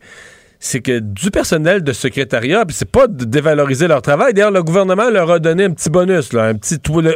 Il y a le 6 de net toute la fonction publique, puis on leur redonne un plus 3 à ceux-là parce qu'il y aura un petit rattrapage à faire, mais par exemple, du personnel en cuisine, ben, un gouvernement en a dans ses prisons, en a dans ses CHSLD, en a dans d'autres établissements que des, des euh, CPE. Euh, du personnel d'entretien ménager, il y en a euh, quasiment dans tous les ministères. du personnel de secrétariat, il y en a dans quasiment tous les ministères. Ça va-tu être 20% partout, Mario? Ben là, les éducatrices, Alexandre, le chiffre qui circule, c'est 23 qui Donc, on comprend, on comprend que pour les éducatrices, c'est un oh. traitement c'est une reconnaissance, je reprends les mots de la, présidente du Conseil du Trésor, c'est une reconnaissance par le gouvernement que cet emploi-là n'a pas été euh, suffisamment valorisé dans les dernières années, que les éducatrices, principalement, presque exclusivement euh, des femmes, euh, n'ont pas la rémunération qui va avec leur formation et le rôle qu'ils jouent comme éducatrices, OK? Mais là, de demander que ce 23 %-là, les autres qui font de la cuisine, les autres qui font de l'entretien, les autres qui font du secrétariat dans tous les autres ministères, ils ont eu 6% Fait que de penser que ceux qui travaillent dans le CPE vont avoir 23% parce que leurs collègues éducatrices ont 23% d'augmentation, je dis 23, c'est le chiffre que j'entends. Mhm. ouais. Mais ça, tu sais, des fois, quand on dit quelque chose, ça arrivera pas. Et là, si on s'est mis ça comme position de principe, ben là, euh, je veux dire, en langage de plomberie, c'est jamais dans le coude bien dur, là. Complètement, là. Et c'est comme ça, c'est dans des cas de conflit comme ça, mon expérience, c'est là que les grèves générales illimitées arrivent, sur des cas de principe comme ceux-là. Et là, euh, les parents qui capotent cette semaine parce qu'il y a trois journées de grève à la CSQ, puis quatre journées à la CSN, ben, ils sont pas sortis. Euh, puis qui savent plus qui appeler, puis grand-papa et grand-maman sont partis pour la Floride ou sont tannés de garder, ou euh, sont plus disponibles, ou un des deux est malade, puis là, attelez-vous, là. Je pense que vous avez rien vu. Puis j'entendais des histoires d'horreur quand même des parents, là, des parents qui vont utiliser, qui se verrent, des parents qui seront pas ensemble aux fêtes, qui seront pas avec la famille aux fêtes, parce qu'ils ont épuisé leur congé, ils ont épuisé leur banque de congés. Euh, pour les journées de grève dans les garderies. Là. Ah, es-tu sérieux? Aïe, aïe, Oui, oui. Euh, tu sais, c'est. Pour ça, quand les éducatrices disent les parents nous appuient, là, ça n'a pas de bon sens de dire ça. D'abord, il y a des parents qui les appuient, il y a des, parents qui sont pro. Euh, qui sont toujours pro. Il y a des gens qui sont pro syndicat en toute matière. analysent même pas. peu importe le contexte. Peu importe, sont pro syndical. ça, c'est correct. Mais puis il y a des parents, je pense, qui étaient pro-éducatrices au départ, qui étaient d'accord avec le rattrapage. Mais quand on leur annonce à ces parents-là, mais là, les éducatrices, il y aurait 20 quelques pourcents. Mais là, les parents ils vont dire, ben là, on était pour le rattrapage. Mais là, d'après moi, d'après moi, le rattrapage, il est pas mal là, le rattrapage, là, on l'a, le rattrapage. Puis là, quand on leur dit, ouais, mais là, c'est parce qu'on a une solidarité pour les gens des cuisines. Ouais, ouais, ouais, ouais. Mais les parents vont jamais dire aux éducatrices, on vous appuie pas. Voyons, tu leur laisses ton enfant de deux. Est-ce que tu vas, toi, là, te chicaner politiquement à 8 heures le matin avec la personne à qui tu vas laisser ton enfant de deux ans à 8 heures et une? Voyons. Ah, je pense pas. Arrêtez, là. Ils vont toujours dire, ah oui, on est d'accord avec vous, on vous appuie, on vous appuie. Mais allez demander aux parents ce qui se dit là, autour de la table de la cuisine la soir quand ils se rendent compte qu'ils vont peut-être avoir une grève de plusieurs semaines. D'après moi, euh, c'est un peu moins beau, c'est un peu moins, euh, un peu moins idyllique. Puis Mario, comme si ça allait pas déjà assez mal, on va peut-être manquer de vin puis de gin tonic dans le temps des fêtes. Parce oui. qu'il n'y a, pas juste les éducatrices en CPE qui sont en grève. Hein. Il y a aussi les 800 employés des entrepôts de la SAQ. Ceux qui livrent les bouteilles dans les succursales à travers le Québec sont en débrayage depuis 5 heures ce matin. Et qui livrent dans les restaurants aussi. Et oui, ça aussi. Puis ça, ça, va être problématique pour plusieurs restaurateurs. Eux, ce qu'ils dénoncent, si je te résume ça, c'est le recours de l'employeur à des travailleurs de remplacement dans les entrepôts où il n'y a pas de pénurie de main-d'œuvre. Les salaires aussi, c'est un enjeu important. Là-dessus, le conseiller syndical du, euh, du SCFP, Michel Graton. Là, on était coincé. C'est l'employeur qui m'emmène là, là, ce matin. Alors là, on est là. Puis on va les rencontrer. Encore une fois, je vais vous dire, on va tout faire pour régler, mais on n'a pas peur. On n'a pas peur de se battre. Pas du tout. Mais c'est pas ce qu'on recherchait après ma barre. Alors, la, sous-traitance, elle a une limite. Elle est permise, normalement, dans la convention collective. Elle est permise légèrement. Mais s'ils font ça, c'est comme des briseurs de grève. Et là, j'ai plus de moyen, aucun moyen de, de m'asseoir ou de les forcer de s'asseoir avec nous, sauf d'attendre leur bonne volonté. Et là, on n'est plus là, là. On n'est pas là, là. Ouais, ben on est dans le, dans discours syndical euh, classique, mais c'est l'employeur Mario. C'est l'employeur. Oui, mais bon, euh, dans ce cas-ci, euh, l'employeur c'est la SAQ qui, pour le gouvernement, on n'a pas le même genre de traitement que dans les services publics. C'était quand même une, entreprise commerciale, gouvernementale, de propriété publique, mais c'est quand même une entreprise euh, commerciale. Euh, oui, qu'on peut, on peut faire beaucoup de farces sur le fait que c'est essentiel, mais non, ce n'est pas essentiel au même titre que les, services euh, ambulanciers ou hospitaliers. Donc, on va voir comment le conflit va évoluer. Mais moi, je m'inquiète. Bon, je pense que dans le public, je veux dire, si on n'a plus tel vin, on va en boire un autre. Là. Euh, avant qu'il n'y en ait plus de vin du tout, euh, va se passer un, certain temps. Mais, euh, mais par contre, par contre, dans les vins moins chers, on pourrait se retrouver avec un choix pas mal plus limité. Là. Dans, le, on va dire dans le 18 et moins, le choix pourrait se faire gruger assez vite, les vins qui, qui, circulent le plus, puis que le plus de gens achètent. Mais je suis plus inquiet pour les restaurants. Parce que les restaurants, c'est une source de revenus, on le sait. Il y a bien des restaurateurs qui vont dire c'est le vin la source de revenus. on fait des repas, on fait des repas, puis on essaie de pas perdre d'argent avec le repas, puis on essaie de on essaie de ah gagner ah notre pain avec le vin. C'est ça. Avec le vin, on se garde une marge de profit, puis c'est là qu'on gagne notre croûte, c'est là qu'on se paye. Mais les, euh, les restaurants ont deux problèmes un, les vins sont plus livrés, il n'y a plus les approvisionnements, etc. Euh, bon, peuvent toujours aller s'en acheter directement à la SAQ, mais là, s'il en reste plus de la sorte, tu sais, quand tu as un menu de vin, là, pas, euh, ton menu est imprimé, puis tout ça, euh, il n'y a, plus, a plus des vins que tu vends, tu te retrouves avec un problème. Problème plus gros, c'est ceux, ils sont quand même nombreux, qui font de l'importation privée mhm. et qui, eux, pourraient avoir leurs leur produits carrément, comme on dit, pognés, coincés dans les entrepôts. Les gens vont dire, mais comment ça, si tu fais une, une, importation privée, euh, tu te le fais livrer? Non, non, non. La loi ne le permet pas. C'est méconnu, ça. C'est méconnu. Une importation privée, bon. Moi, sincèrement, je savais, bon, mettons, un restaurant fait une importation privée, passe par une agence, l'agence achète, le vin, par exemple, directement d'un vignoble en, Italie, euh, en Toscane, par exemple, l'amène. Je, savais qu'il fallait que l'importateur paye à la SAQ toutes les taxes et tout ça, mais je comprends maintenant que c'est pas juste ça. Physiquement, le vin, les caisses doivent transiter par les entrepôts de la SAQ. Et donc, transitant par les entrepôts de la SAQ, s'il y a une grève, ben, les 10 entrepôts, les, euh, ça s'accumule là, puis il n'y a personne qui sort du produit de là. Donc, le restaurateur a acheté des vins, des importations privées, a acheté des caisses, mesuré ses quantités, ses quantités en fonction de son temps des fêtes. Et s'il y a une grève importante qui dure jusqu'au temps des fêtes, ben l'importation privée va être livrée au restaurant peut-être quand la grève va être finie le 25 janvier. Mais là, je veux dire, si t'as passé le temps des fêtes, ton vin, t'es pogné qu'un inventaire en janvier, février, mars que tu vends plus, puis t'avais pas de vin. Quand c'était le temps, quand t'avais de la clientèle plein de restaurants, t'avais pas de vin. Ben puis euh, tu reçois des vins tu peux toujours dire que tu vas y vendre l'année prochaine, mais en termes d'inventaire à, ah supporter, puis de... de, Ah, ils n'ont pas besoin de ça. Non, non, non, non. Déjà Financièrement, c'est pourri. C'est vraiment, vraiment mauvais pour les restaurants. Un petit mot en terminant, Mario, parce que bon, les, activités reprennent du côté de la Chambre des communes. Aujourd'hui, les, députés sont revenus euh, à Ottawa. Aujourd'hui, on procédait à l'élection d'un nouveau président de, la Chambre. Et demain, ben, ce sera le, discours du trône. Mais ce qui était sur toutes les lèvres, ce qui retenait l'attention encore une fois aujourd'hui, c'était la vaccination dans les rangs conservateurs. Parce que Erin O'Toole a dit que ces 118 députés euh, et lui seraient présents à Ottawa parce qu'ils sont tous vaccinés ou qu'ils ont obtenu une exemption pour des raisons de santé. Mais Mario, des exemptions, là.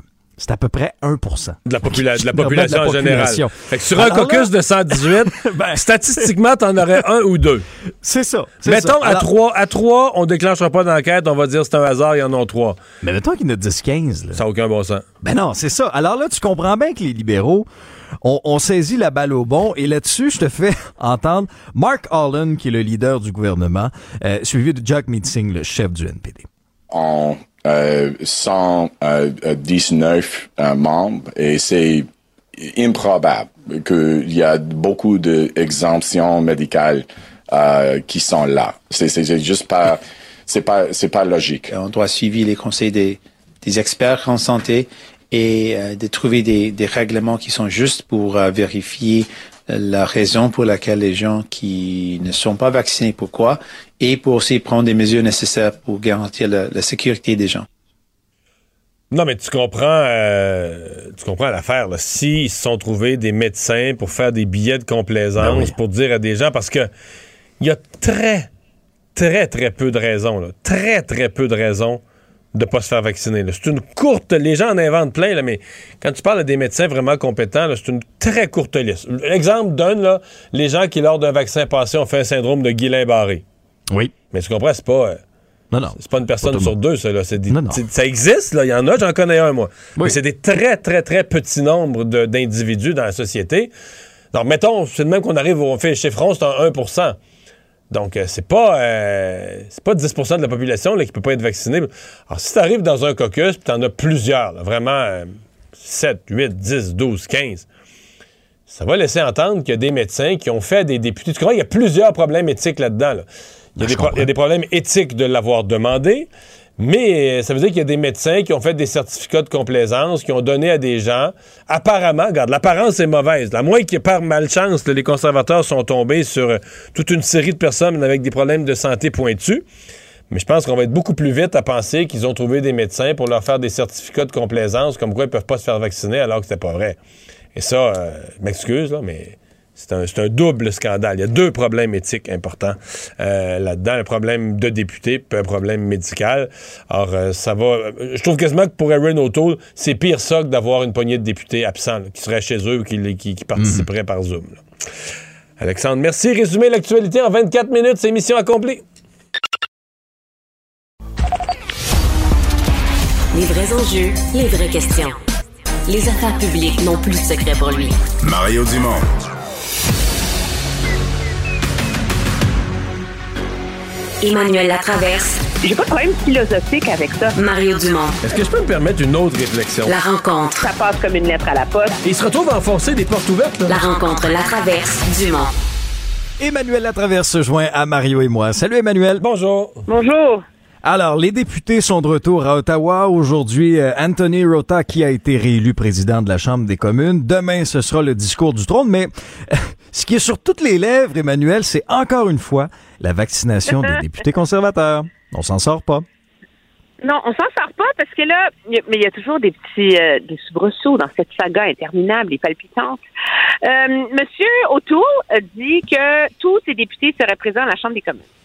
Et comme de fait, ils sont, ils sont tous là aujourd'hui, sauf Richard Lehoux, député de Beauce, qui a la COVID, même s'il est vacciné, et euh, député de la Colombie-Britannique qui est pris dans les inondations.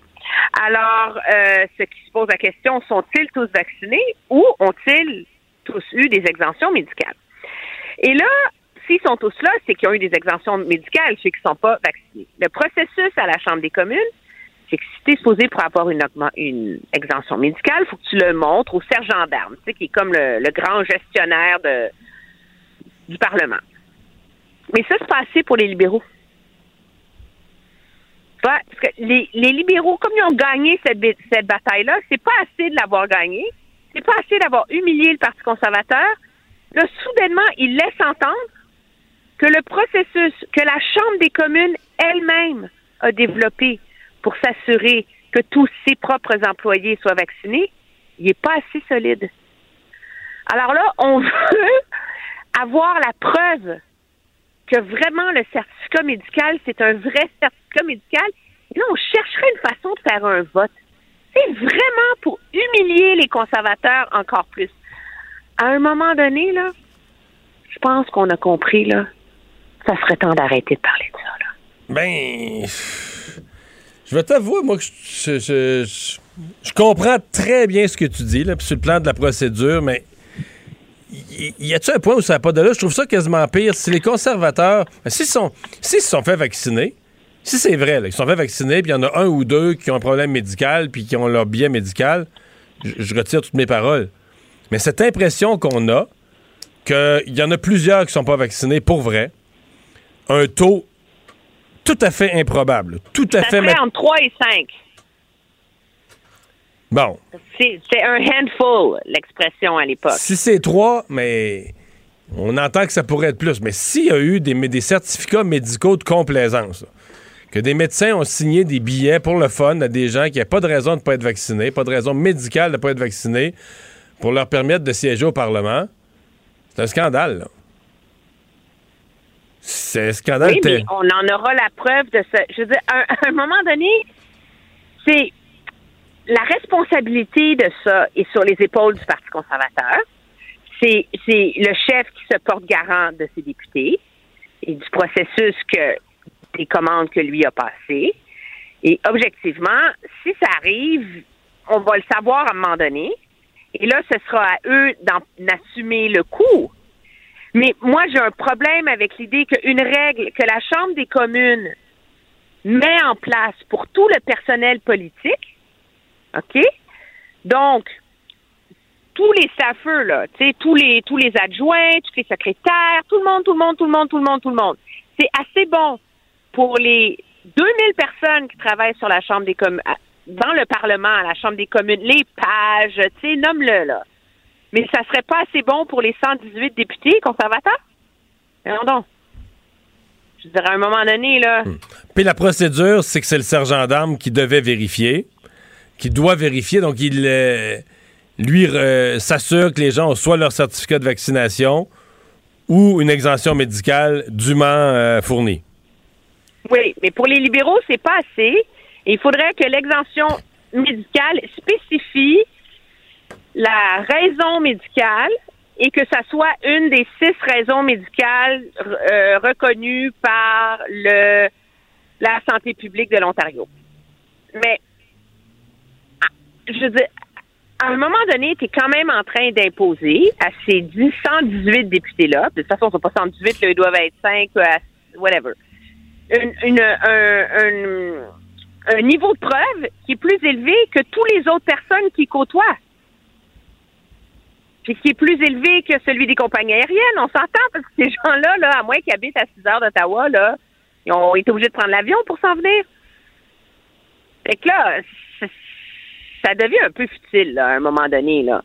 Est-ce qu'on peut se mettre à parler des vraies affaires, là? Je pense qu'il y a quand même, là, il y a d'autres enjeux, là, dans la société, là.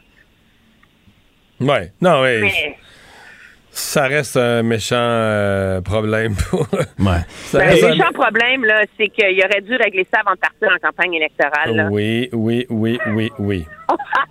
Mais bon. Puis on est le 22 novembre et on en parle encore. On On, en parle parle des encore. enjeux. Euh, qu- Qu'est-ce que le, le- le gouvernement va avoir le temps de faire avant, avant les fêtes? Parce que là, c'est correct, on recommence à siéger, mais la pause de Noël va arriver assez rapidement. Oui, mais ils s'en sont mis pas mal là, dans la recette parce qu'ils veulent qu'il y ait des projets de loi qui soient adoptés avant la pause. Et ça, ça inclut, bon, tout ce qui touche les nouvelles aides pandémiques qu'il faut prolonger, etc. Ça, c'est jamais trop compliqué. Mais un projet de loi pour rendre illégal les manifestations, le fait de bloquer l'entrée d'un hôpital ou de quelque centre de soins que ce soit, ou de harceler un personnel, euh, des membres du corps médical euh, en route vers le travail. Euh, plus le projet de loi sur les thérapies de conversion. Alors finalement, euh, ça fait beaucoup. tu ah, ben, c'est quatre projets de loi euh, qu'on veut adopter en six semaines, il n'y a rien là, mais Mais qu'on veut adopter, beaucoup, là, parce- Oui, adopter. pas juste les déposer. Pas là. seulement les déposer. Non. Ils veulent les adopter. Mais Ça va prendre une collaboration vraiment, vraiment énorme de l'opposition, parce que techniquement, Ben, ça va prendre ça va prendre surtout euh, mettre un fusil sur la Ouais, tempe des baillons surtout, là. Des baillons ou comme sur les thérapies de conversion, les libéraux, par exemple, ils savent qu'ils vont avoir l'appui des du bloc du, du NPD, ben c'est comme s'il y a une partie de cet agenda-là qui est aussi fait pour continuer à alimenter les divisions et, euh, et les dissensions au sein du caucus conservateur. Parce que je pense que ça touche la même chose sur les droits de manifester et tout le reste aussi, là. Un mot, euh, Mario, Emmanuel, en terminant, est-ce est qu'on se dirige tout droit vers euh, une grève générale illimitée dans les CPE au Québec? Je commence à me poser la question parce que c'est clair que les syndicats croient qu'ils ont l'appui de la population pour aller jusqu'au bout de cette bataille-là. Mais moi, j'ai un doute. La population appuie une augmentation de salaire massive pour les éducatrices. Ce que les syndicats réclament, c'est une augmentation de salaire massive du même ordre pour tous les corps d'emploi. Une fois que tu te mets à expliquer ça, je suis pas certaine, moi, que les parents vont être prêts à encaisser le casse-tête de grève dans les CPE pour augmenter de 20% le salaire du cuisinier. Ben, en, sachant que, en sachant que les cuisiniers, de partout ailleurs dans le gouvernement, euh, CHSLD, de partout ailleurs dans le gouvernement, les cuisiniers ont eu 6% ont eu la, la hausse générale des, des employés de l'État, n'ont pas eu une, euh, un rattrapage particulier ou spécial cette année. Là.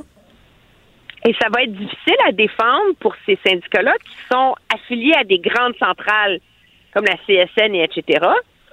Et là, tu dis, ben, si la CSN ont accepté les augmentations de salaire différenciées, dans le cas, par exemple, des CHSLD, pour que les préposés aient une plus grosse augmentation de salaire que pour les cuisiniers, pour garder le même exemple. Mais comment cette grande centrale syndicale-là, après ça, peut pas accepter le même principe dans les CPE? Et donc, euh, Ben, en fait, euh, je, je te poserai une question. On n'a plus beaucoup de temps, mais euh, parce que je pense que ces centrales-là ont fait une erreur. là. Ils ont laissé, ils n'ont pas expliqué ça au départ, et ils ont laissé entre eux, sur les lignes de piquetage, les syndiqués se monter une espèce de solidarité ou se faire des accroires, où les éducatrices sont premiers aux autres, on vous laissera pas tomber, puis on est une famille, puis on va être tout ensemble. C'est très beau comme discours, hein? Tu sais, la solidarité, tout le monde, s'il y a un 20% d'augmentation un 25% d'augmentation, il sera pour tout le monde, c'est magnifique, là. Mais c'est pas vrai, là. En négociation, c'est comme si tu te fais un accroire, là, mais qui pourra jamais marcher en négociation. Et je pense qu'à cause de ça, la négociation, elle est dans un, dans un bourbier. ben, une impasse. Totalement. philosophique, tu sais, parce que tu peux pas, tu peux toujours t'ostiner sur des points 2 puis des 100 millions, puis des horaires, des, des guidis d'horaires, puis de conditions de travail, tu sais, je t'en donne un petit peu, tu m'en donnes là. Tout ça, ça se négocie. Mais là, ça se négocie plus, là. C'est une- c'est un principe Mais ça, c'est un irréconciliable. Exactement. Et c'est ça qui est inquiétant pour, euh, ben, je pense aux parents là, qui vont être pris Hey. entre les deux. Là.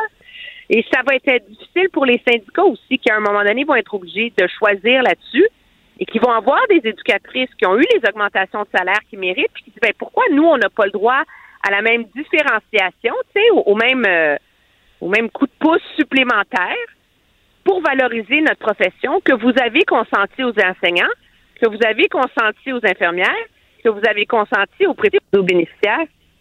Ça va être à surveiller. Hey, merci, Emmanuel. Au revoir.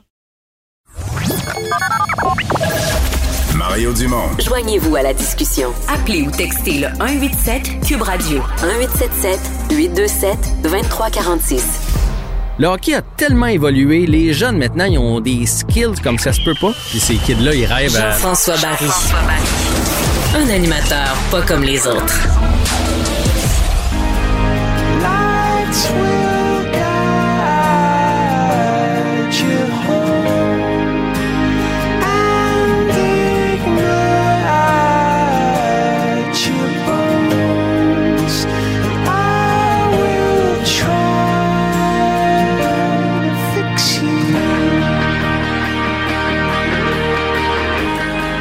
On vient d'entendre Fix You, c'est une chanson de Coldplay. C'est la nouvelle chanson du Canadien? Ah, en fait, c'est la nouvelle ancienne, Mario. C'est ça l'affaire, là. Quoi? On a trouvé le problème du début de saison du Canadien. Là, évidemment, on a mis le. Ça commençait, là, le bout qu'on entend généralement au centre belle, là, le, le, le, le- le- le riff en bon français de guitare. Là. Ça fait des années que le Canadien entre là-dessus. Cette année, les gens des, des communications, en fait, je pense qu'on l'a assez entendu, cette chanson-là. Euh, tu sais, avec là, Michel Lacroix qui dit Accueillons nos Canadiens. Puis là, ils ont décidé de changer ça. Ils ont dit Je pense que les, les gens au centre belle avec maintenant le show multimédia au début, puis tout ça, là, on est, on est mieux pour autre chose. Et on a changé la chanson pour une chanson de Rage Against the Machine. Et là, ah ben tiens. OK, c'est elle la nouvelle. Moi, je suis pas allé cette année au Centre Bell. Puis là, ça n'a pas fonctionné. Mais là, le Canadien, tu le sais, début de saison de schnout. Et là, le Canadien, euh, avec Joel Edmondson en tête, sont allés voir Paul Wilson pour demander est-ce qu'on pourrait ravoir notre chanson Fix You? Ça fait des années que ça joue au Centre Bell. Fix them. En plus, oui, c'est ça. Fixez-nous quelqu'un. Non, mais ils ont dit. Non, mais même Joel Edmondson a dit moi, quand je jouais à- à- pour une autre équipe, là, quand je venais au Centre Bell, j'avais hâte d'entendre cette chanson-là. Fait que quand on m'a annoncé que je m'en venais jouer pour le Canadien de Montréal, moi, j'avais hâte Mais de c'est vrai, il y a des joueurs qui ont demandé. Ah oui. Puis là, samedi, au Centre Bell, on est revenu avec Fix You de Coldplay. Elle Et est Redding- fixed. Il était réparé, l'équipe. Et le Canadien qui sort une performance extraordinaire, victoire de 6 à 3. Tout est dans tout. Voilà. Bon. Mais pour vrai, là, ça fait les manchettes partout. Tout le monde parle de cette histoire-là. là. Ben, je l'ai pas la- vu passer. la- Je l'avais la- vu passer, par exemple. J'ai pas regardé le match. Je pense que moi, je, commence à penser. je- quand le Canadien perd, euh, c'est parce que je regarde. La minute que je regarde pas, le Canadien gagne. C'est pas compliqué. C'est c'est moi qui les intimide. Euh, Ouais, Ce qui aide, c'est marquer 6 buts aussi. Ça, ça, Oui. ça, ça aide à la victoire. Ça, sûr Donc. Ryan Peeling, qui en a marqué deux de plus que Cole Caulfield en 30 secondes, il en a marqué plus que Caulfield dans 13 matchs. Là. Ben, il en a marqué plus qu'un paquet de joueurs du Canadien. Ouais. là. Euh, ben, même, il en a marqué plus que lui-même en 28 matchs euh, l'année passée et l'année d'avant. Il n'y avait aucun but en Ouais. 28 matchs. Et là, il est rendu à 3 buts en 6 rencontres. Tant mieux pour lui. Là. Puis s'il peut débloquer puis devenir... Écoutez, il ne marquera pas toujours un but aux deux matchs comme c'est le cas présentement. Là. Mais s'il peut devenir un joueur d'impact, avec un- son impact à lui, là. je parle pas d'un premier trio, là, mais un troisième, quatrième centre avec le Canadien de Montréal, on serait heureux, là, parce que c'est un Ouais. gros bonhomme, c'est un bonhomme qu'on a pris en première ronde. Puis moi, j'ai deux fois sa carte de hockey recrue. Fait que Bon. Donne-nous que la, la carte va prendre de la valeur. Euh, Ouais. Parle-nous des, euh, des blessés. Qu'est-ce qu'on a comme nouvelles de ceux qu'on attend? Bon, Allen était à l'entraînement aujourd'hui, donc à moins que demain il se réveille et qu'il y ait des maux de tête ou quelque chose comme ça, parce que tu sais, des fois, bon, c'est le protocole de commotion cérébrale, euh, tu fais ça en gymnase, du vélo, tout ça, puis quand tu reçois des lancers, c'est différent, mais sinon, il devrait réintégrer l'équipe, c'est ce qu'on pense. De toute façon, on a retourné euh, Kaden Primo du côté de Laval, donc ça pourrait même être lui le gardien partant mercredi, quoique avec la belle performance de Samuel Montembeau, on pourrait peut-être se permettre de mettre Montembeau encore une fois, puis donner deux jours supplémentaires à Jake Allen et l'envoyer dans le filet seulement vendredi. Donc, lui était sur la glace aujourd'hui. Edmondson était aussi sur la glace et il va accompagner l'équipe pour le voyage. Moi, je pense que lui, va venir fixer bien des affaires. D'ailleurs, ça en disait long que ce soit lui, le porte-parole des joueurs, pour aller voir Paul Wilson. On dirait que le grand, le grand, c'est peut-être lui que le grand, le grand frère que tout le monde attend dans le vestiaire. Donc, lui aussi patinait. Ça ne veut pas dire qu'il va jouer, mais recommence à accompagner l'équipe. Ça, c'est une bonne nouvelle. Dans les moins bonnes nouvelles, euh, Perrault, malheureusement, Mathieu Perrault a toujours des problèmes de vision, donc on est encore loin d'un retour euh, dans son cas. Quelle malchance, lui, hein, quand même. oui, vraiment. Et la vraie, vraie mauvaise nouvelle, c'est Carey Price. Tu sais, je te disais la semaine dernière qu'il a enfilé les jambières lundi pendant que l'équipe était sur la route. Il est allé sur la glace et il a fait des Ouais, ça déplacements. avait donné de l'espoir. Ouais, mais là, il n'a pas remis les jambières depuis ce temps-là. On l'a retourné euh, dans le gym, retourné re- recevoir des traitements. Et ce que Marc Bergevin a dit, c'est que le, le- le 30 jours qu'il a passé en cure, euh, il n'y a pas eu de traitement. Évidemment, il ne peut pas voir son physiothérapeute ou son je ne sais pas qui qui le traite. Là. Donc, ça a retardé son processus de guérison. Donc, on a fait quelques pas en arrière dans, le cas de Carey Price. Et ben, ce, ce dit euh, Marc Bergevin, c'est on espère le revoir avant Noël. Que ça, ça regarde pas bien. J'ai comme l'impression que les cinq prochaines semaines, on doit se démerder avec Jake Allen et avec Samuel Montembeau devant le filet. Demain, euh, tu vas nous faire le bilan au quart de la saison. On comprend que c'est pas un bilan. tu ne prends pas un bilan très, très positif, euh, mais bon, on va quand même. Peut-être quand même quelques joueurs qui se sont démarqués. Finalement, il y a du football ce soir. Oui, du football ce soir, les Giants 3 et 6 contre les Buccaneers 6-3, mais les Buccaneers viennent d'en perdre deux de suite, fait qu'ils vont vouloir se venger. Ils sont, mais- sont invaincus à domicile, ça sera pas facile Tom pour Brady les Giants. est parti là, les dernières semaines. Tom Brady est parti euh, frustré du terrain. Est-ce qu'il va revenir de bonne humeur et en forme ce soir? Hey, salut, À on regarde ça. Bye. Il analyse la politique, il sépare les faits des rumeurs. Mario Dumont. Cube, Cube Radio. Cube Radio. Cube Radio. En direct à LCN. Le moment de retrouver Mario Dumont dans les studios de Cube Radio. Mario, euh, on a entendu François Legault et Valérie Plante tantôt, point de presse à Montréal. Sur la violence, on parle d'un grand coup. Qu'est-ce que véritablement Québec et Montréal peuvent faire de plus? Là? Ben, on va certainement mettre de la pression sur les escouades déjà en place, euh, leur fournir tous les moyens, je suppose. Mais je pense dans un premier temps, c'est quand même bon pour la population de voir.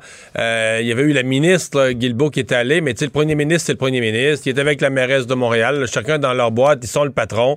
Et euh, de les voir ensemble, parler conjointement de ce sujet-là, je pense que ça, c'est déjà important. Mais bon, pour le reste, c'est ça. Il semble qu'il y a une autre annonce qui sera faite avant Noël par la ministre de la Sécurité publique, Mme Guilbeault.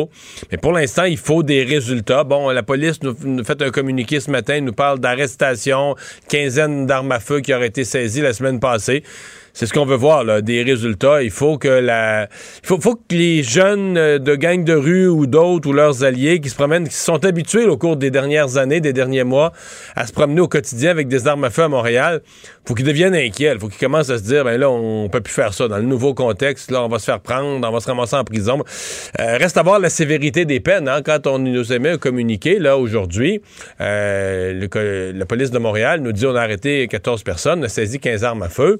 Euh, combien de temps ces gens-là, quel genre de, sentence ils vont avoir? Parce que la semaine passée, le ministre de la Justice du Canada, M. Lametti, malheureusement, là, je suis sévère avec lui, a dit quelque chose de complètement faux. Il a dit que les lois étaient devenues plus sévères là-dessus. Pierre, c'est inexact. C'est le contraire de la vérité. Les lois étaient plus sévères au début de la décennie, en 2010, 11, 12. les lois sont devenues moins sévères. On a baissé les peines. Donc, je sais que tout le monde est choqué pour ce qui s'est passé comme crime par arme à feu au Canada, mais un peuple doit être assez mature pour se regarder dans le miroir et dire c'est moins sévère. Le gouvernement libéral a été élu en promettant des peines moins sévères, d'enlever les peines minimales. La Cour suprême a fait tomber des peines minimales. Donc, les peines ont été abaissées pour se promener sur la rue avec une arme à feu euh, prohibée. Voyons voir ce que ça donnera maintenant. il y a une annonce qu'on attend demain, en tout cas c'est celle concernant euh, le, vaccin pour les jeunes de 5 à 11 ans. Euh, on, assiste présentement en Europe, même le, premier ministre français est lui-même atteint de la COVID-19, euh, une hausse fulgurante des cas là-bas. Est-ce que chez nous, on doit craindre cette cinquième vague aussi? pas qu'il faut être fataliste, on peut rester optimiste et espérer que c'est espérer le mieux pour nous, puis avec une vaccination élevée. Mais Pierre, pour ne pas voir la rapidité, l'ampleur de la vague euh, dans plusieurs pays, là, euh, les Pays-Bas, l'Allemagne, l'Autriche, c'est pas juste une grosse vague, c'est la plus grosse. La plus importante. En nombre de cas, ah, beaucoup. Euh, aux Pays-Bas, ils ont, ils ont eu en fin de semaine plus que le sommet qu'ils avaient atteint, c'est dans la deuxième ou la troisième vague, il y avait eu des journées à 10 000 cas, à quelques reprises. Là, en fin de semaine, il était dans les 20 000, donc deux fois plus de cas que les pires journées qu'ils avaient connues avant. Sauf que là, ça se vit dans une population avec des tensions énormes. Les gens qui... Là, on est obligé de remettre des mesures. Les gens veulent plus rien savoir des mesures conflit entre les non-vaccinés et les vaccinés qui s'exacerbe parce que là, on est obligé d'être plus sévère avec les non-vaccinés. L'Autriche, là, aujourd'hui, en Autriche, les non-vaccinés peuvent plus sortir de la maison à moins d'avoir un rendez-vous médical, une raison fondamentale, peuvent plus sortir de la maison. Alors, la patience des, du reste de la population envers les non-vaccinés euh, s'épuise. Les non-vaccinés sont choqués, font des manifestations. Dans certains cas, là, ça a tourné à violence. Donc, c'est pas, euh, c'est pas Jojo ce qui se passe en Europe. Je pense qu'on n'a pas les conditions pour quelque chose de semblable arrive ici. Les taux de vaccination sont meilleurs. Il y a une paix sociale qui s'est installée dans la gestion de la pandémie malgré certains conflits. Mais tu, tu le regardes quand même. La vaccination des jeunes va probablement aider aussi. Ah, euh, oui, parce qu'il y a beaucoup de cas. Quand on, il y a beaucoup de cas dans les écoles. Quand on a nos bilans quotidiens, il y en a toujours des centaines qui surviennent dans les écoles primaires. Je veux absolument t'entendre sur euh, le congrès de Québec solidaire. On décolle de la gauche un peu. En tout cas, on, rêve de gouverner un jour avec un, programme peut-être un peu plus réaliste. Oui, oui c'est plus professionnel. Le programme, c'est, euh, je pense que c'est plus... On a fait le ménage de, toutes sortes de petites affaires. Il reste un côté, pour moi, le côté où euh, on va devoir donner l'heure juste aux gens, c'est la question des changements climatiques, entre autres. C'est la proposition où, on, là, on dit, OK, on va réduire... On est meilleur que les autres partis. Nous autres, on va réduire les émissions atmosphérique de 55 Tabarouette, c'est donc bien beau. Les autres, l'autre, c'est juste 40, 45. Tu vas faire 55. Mais à nulle part, on dit aux gens, mais qu'est-ce qu'on va faire? Le- L'autre 5% l'autre 10% l'autre 15% de plus. Qu'est-ce On qu'on le a... promet pendant la campagne électorale? Non, mais qu'est-ce qu'on abolit comme activité? Euh, on arrête de voyager, les autos, les usines, on ferme combien d'emplois? Il faut, va falloir le dire, là. C'est pas très réaliste. En tout cas, pas, pas cette cible-là à si court terme. On verra maintenant comment il Qu'est-ce qu'ils proposent Ça pourrait être réaliste, Pierre, mais ça va faire mal. C'est qu'il faut dire aux gens à quel point ça va faire mal, ça va créer de la pauvreté, ça va changer la, la vie concrète des gens si on veut vraiment atteindre ça. Peut-être qu'il faut le faire pour sauver la planète. Il va falloir le dire vraiment aux gens, qu'est-ce que ça va représenter dans leur vie. là. À suivre. Merci. Mario. Demain, 10h sur LCN. Au revoir. Et Alexandre, nouvelle de dernière heure, c'est un communiqué là, qui vient d'arriver sur les fils de presse. Euh, il émane de Nathalie Normando. Ce sont ses démarches là, pour obtenir réparation. Elle considère évidemment que le procès qu'elle a subi a gâché sa vie. Euh, elle demande toute une réparation. Là. Ouais, parce que quand il y a eu arrêt des procédures, on se demandait si et quand Nathalie euh, Normando allait déclencher des procédures. Ah, moi, moi, j'étais certain. Je vais te le dire, moi, j'étais Ouais. certain qu'elle allait le faire. moi aussi, je Mais là, j'avoue que oui. je viens de voir le chiffre dans le communiqué, Oui, oui. puis je suis assommé un peu là. 2,5 millions de dollars réclamés au procureur général du Québec. Donc c'est ça vient tout juste de tomber dans les dans les dernières minutes. Elle ne fera pas d'autres commentaires étant donné la judiciarisation euh, du dossier. Mais je te cite là un extrait du euh, du communiqué. Euh, elle dit bon ces accusations résultaient d'enquêtes fautives et avaient plutôt pour motivation de favoriser le renouvellement du mandat du commissaire Robert Lafrenière et la création de l'UPAC comme corps de police indépendant. Elle poursuit euh, en disant Je devrais apprendre à vivre avec ces accusations qui ont hypothéqué près de cinq ans de ma vie. Les préjudices ont été nombreux et c'est pour cette raison qu'elle Alors, c'est sûr qu'il y, y a des pertes de revenus, euh, de travail, il y a des choses, mais 2 millions et demi. Remarque que peut-être aussi que son avocat euh, prévoit un règlement hors cours, là, dont on ne saura jamais le montant, mais peut-être être un peu. peut faire un compromis.